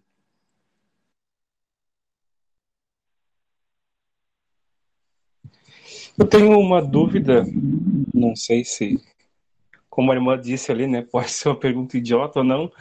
De repente o, o mentor já respondeu na, em outra pergunta, mas é assim, quando eu me vi aceitando a Jesus e todas essas minhas, uh, eu vou dizer assim, aí eu eu simplesmente não tive mais contato com práticas, enfim. Só que essas questões é, espirituais, espiritualistas, simplesmente nunca mais me, me tocaram. Isso deve ter a ver com o propósito de eu estar dentro de um ambiente religioso, porque é, essas dúvidas que os irmãos têm sobre mentor, sobre, sobre encarnação, são coisas que parece que foram Sabe quando não faz mais sentido? Claro, moço. Não ignoro, não ignoro, não ignoro, não, não, como é que eu vou dizer tanto que nós estamos aqui, né? Estou falando com o mentor, então não ignoro, não, não, como é que a gente fala? Não é, como é que a gente diz, é não está mais no seu Não é que eu não acredite. Isso é não está no meu não, não está mais no radar, sabe quando não está mais no radar? Isso. Existe, e tanto que eu estou aqui numa numa roda espiritualista, enfim, mas são dúvidas que não são mais pertinentes para hoje e me faz muito confortável, me deixa muito tranquilo no sentido de que essas dúvidas já passaram e que, e que venham outras, que venham outros desafios, outros, outras problemáticas, outras provas, né? Então, é, é, o irmão já respondeu, acho que até mesmo na, nas perguntas anteriores, nas respostas anteriores. Mas muito bem, moça, bem, bem simples. Como você hoje partiu ou foi colocado era proposto já desde o começo de tudo, que você estivesse nessa egrégora que você se encontra hoje, para essa egrégora isso não tem mais sentido.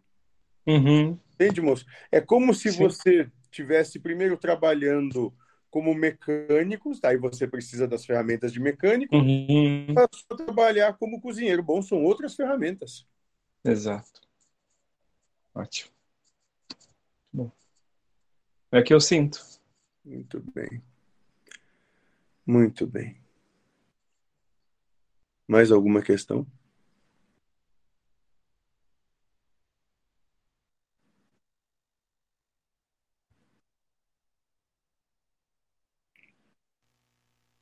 Acho que agora é descansar, né, seu Lúcio? Muito bem, moço. Muito bem.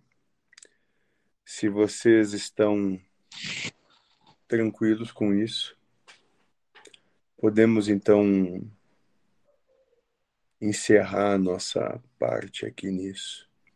Eu gostaria de fazer uma observação, se o senhor me permite, que isso que é interessante dentro desse processo que nós nos propomos, né, dentro dessa proposta. Hum. É, é, seria estranho um evangélico conversando com um médium que trabalha com uma entidade com, que se denomina Lúcifer, né, que tem uh, que na verdade o evangélico ele trabalha com o oposto disso, né? Ele tem, abre aspas, a missão de combater as trevas, de, uh, de trazer a luz. Curioso. E nós estamos aqui sentados numa roda espiritualista e, como o bom evangélico diz, em comunhão. E justamente, irmão, Gratidão. combatendo as trevas interiores para que a luz de Deus que repousa em todos vocês se manifeste. Mas em plena eu queria, obra. Eu queria falar uma plena curiosidade, gente, que é, aconteceu também algo semelhante, né? É, Glória a Deus. São, São Carlos é, tem, tem um grupo de seguidores do espiritualismo, né? E e um casal, muitos anos atrás, no começo do espiritualismo, conheceu Firmino e a Márcia, né? Não sei exatamente como, mas tiveram contato. E eles e esse rapaz, é, ele tinha estava desenvolvendo a mediunidade a contragosto, porque ele incorporava em, em momentos inapropriados, né? Tipo assim, não tinha desenvolvimento nenhum. Aí o Joaquim é, ajudou ele e tudo, e falou para ele, não, você, você vai ser, ainda vai ser um, um chefe de uma casa, né? Você, você ainda vai coordenar uma casa tal. Dito e feito, né? Ele virou o, o guia dele, né? Começou a incorporar os guias, ele, é, junto com a esposa, montaram um, um centro de ajuda, de apoio. Aí passaram-se anos trabalhando, e o, esse chefe é, da casa, né, que incorporava os guias, assim, ele e, e, e, também, apesar de ser um trabalho de um bando, ele era bem ligado ao espiritualismo, tanto que essa casa até o meio que o Joaquim que ajudou a fundar, é, virou evangélico, se converteu, entendeu? E, e totalmente, né? mas aí realmente ele desvinculou. Né? Ele já não ia nos encontros, ele focou é como as ferramentas, deixou essas ferramentas de lado e focou em outras, né? Mas foi muito engraçado, porque ele trabalhava na Umbanda como chefe de uma casa e virou evangélico. Eu lembrei disso. Muito Nossa, bem. O que mais tem? Que mais tem? Eu participo de igreja evangélica por muitos anos e o que mais vi era testemunho de pessoas que de uma religião né, espírita e foi uma o som tá baixo, Márcio. Oi. Melhorou? Melhorou? Melhorou. Moço. Então, mais... Sim, fale. Oi. Não, é isso. É... E aí o, o, que eu pude perceber é que eles, é, ao darem um testemunho deles, sempre diziam que estavam servindo a Satanás, né? Porque na igreja se combate o diabo dessa forma. Né? Perfeito, moço. Entenda que dentro de, do que vocês propõem, de mudanças de filosofias, vamos dizer assim, é mais ou menos o seguinte, moço: é um caminhão cheio de melancia que no decorrer do caminho elas vão se assentando cada uma no seu lugar. E todas continuam sendo melancias e não há problema algum. É só isso. Tá, é, o, o, o espírito encarna porque ele tem ego, não é? Na verdade, moço, o processo de encarnação ao qual vocês se colocam é apenas porque se veem segregados do todo. E aí, para conseguirem coexistir de maneira harmoniosa com esse todo, passam por esse processo de depuração que se dá através do conhecimento de si mesmo.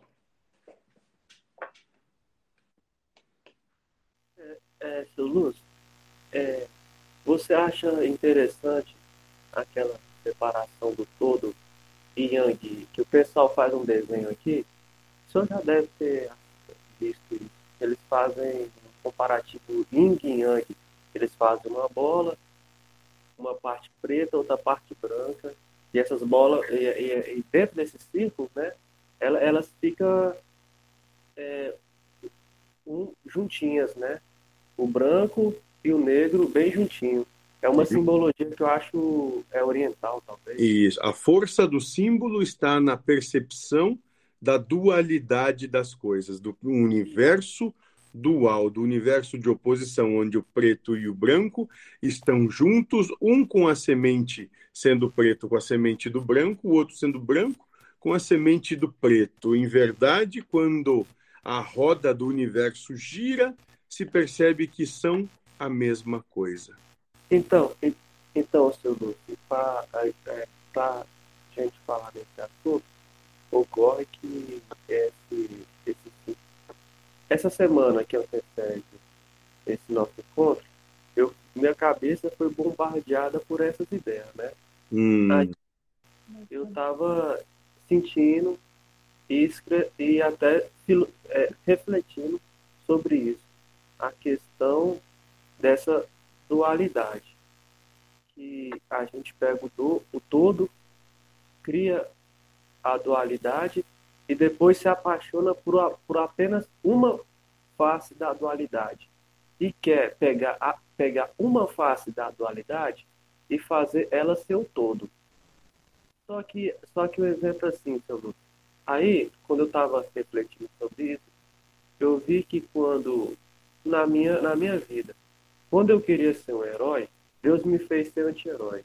Quando eu queria ser bonito, Deus me fez ser feio. Quando eu queria ser honesto, Deus me levou para a desonestidade. Quando eu queria, é, quando eu, eu queria é, pensar, ir para o caminho errado, Deus me levou para o caminho certo. É, toda vez que eu tento pegar somente uma face, um, quando eu pego todo e, e transformo ele em dual, e depois transformar em dual, eu escolho uma da, das metades para ser, ser meu todo, Deus não deixa. Moço, é bem simples. Na amorosidade, trabalho com um conceito bem simples. A partir do momento que você declarar algo que tem de ser de alguma maneira, dessa maneira é que não vai ser.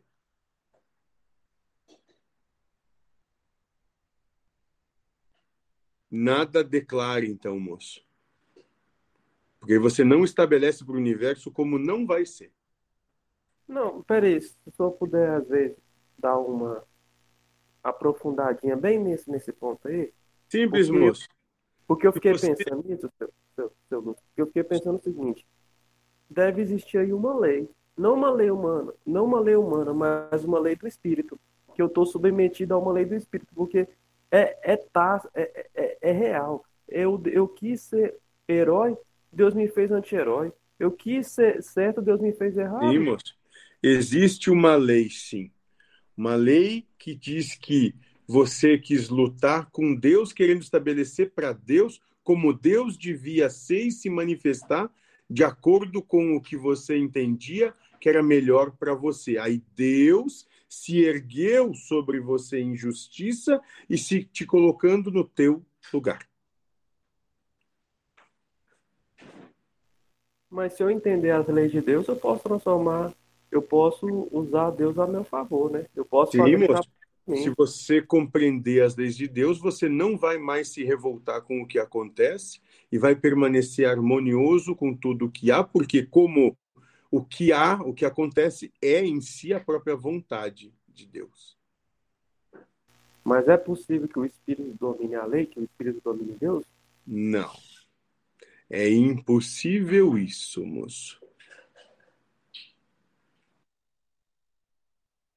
Então não existe uma lógica, ou não existe uma lógica onde eu falo, se eu fazer isso, Deus vai ter que reagir assim. Não existe. Não, moço, até porque é Deus fazendo, Deus reagindo, e você só tem a ideia de que está fazendo, reagindo ou que sabe de qualquer coisa.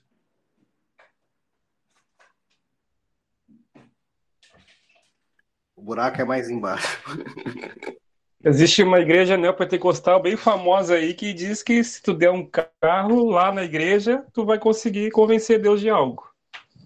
É, Começa por aí. Moço, Então- como tem muito. Como Sim, sim, é uma, só uma ideia, né? Que, que traz a mulher amada em sete dias, É. ou o príncipe encantado. É a mesma coisa, moço, só muda a roupagem, mas a intencionalidade é a mesma. É o velho egoísmo humano em ação, achando que Deus está. Deus é Deus para satisfazer nossas vontades, né? Isso, na verdade, não o egoísmo, moço. É a soberba, achando que é melhor do que o Melhor. todo. Exato. Muito bem. Tenho Glória a que ir, porque o burro já está encrencado. Poxa, são quatro, quatro horas e meia. Moço, começamos agora. Por mim, ficava aqui mesmo. Não, pois é, por você, né? Mas aí, vamos ver se um dia a gente vai ter uma televisão e deixa a televisão, vocês se manifestam através da televisão e fica tudo certo. Mais fácil de encarnar todos vocês, moço. Muito bem. Ainda, ainda temos tarefas a cumprir, né? Desconfio que. Eu, eu Paulo. vou iniciar uma, uma, uma tarefa por agora, por, por agora também. Levantar Ótimo. bastante paciência. Vou, vou lançar uma tarefa a todos vocês. Se respeitem, respeitando todos os outros. Boa noite. Só, só mais uma pergunta. Se a gente querer transmitir é, por vídeo lá e ao vivo, enfim, tentar fazer uma coisa nesse sentido Você entendeu o que ele falou? Tem, tem o microfone aberto de alguém, gente. É, não, ele está perguntando se pode transmitir ao vivo a conversa lá do sítio. Moço, o trabalho é de vocês. Eu só sou mais um bobo que vai estar por lá, moço. Façam como vocês tirem à vontade. Confio que vai ser Deus fazendo. Então tá bom. Seu Lúcio, o menino, aí se o, se, se o menino chamar aí você, aí você vem, né? Se o, se o rapaz que você, se, o- se o rapaz, o Josué aí, chamar você Hum. também, né? Quer marcar uma próxima conversa, André? É isso? Não, eu tô perguntando assim se vai sempre, né? Se ele chamar, sempre vem, né? Vai Ele tá por aí, né? é só a gente combinar. Dentro da necessidade, a gente tá aí, moço, pro que daí vier. Vamos estar juntos sempre, sempre. Pode colar com super ponte nós dois. Boa noite. Boa noite. Boa noite. Boa noite, Obrigado. Gratidão. Gratidão. Boa noite. Deus abençoe a todos.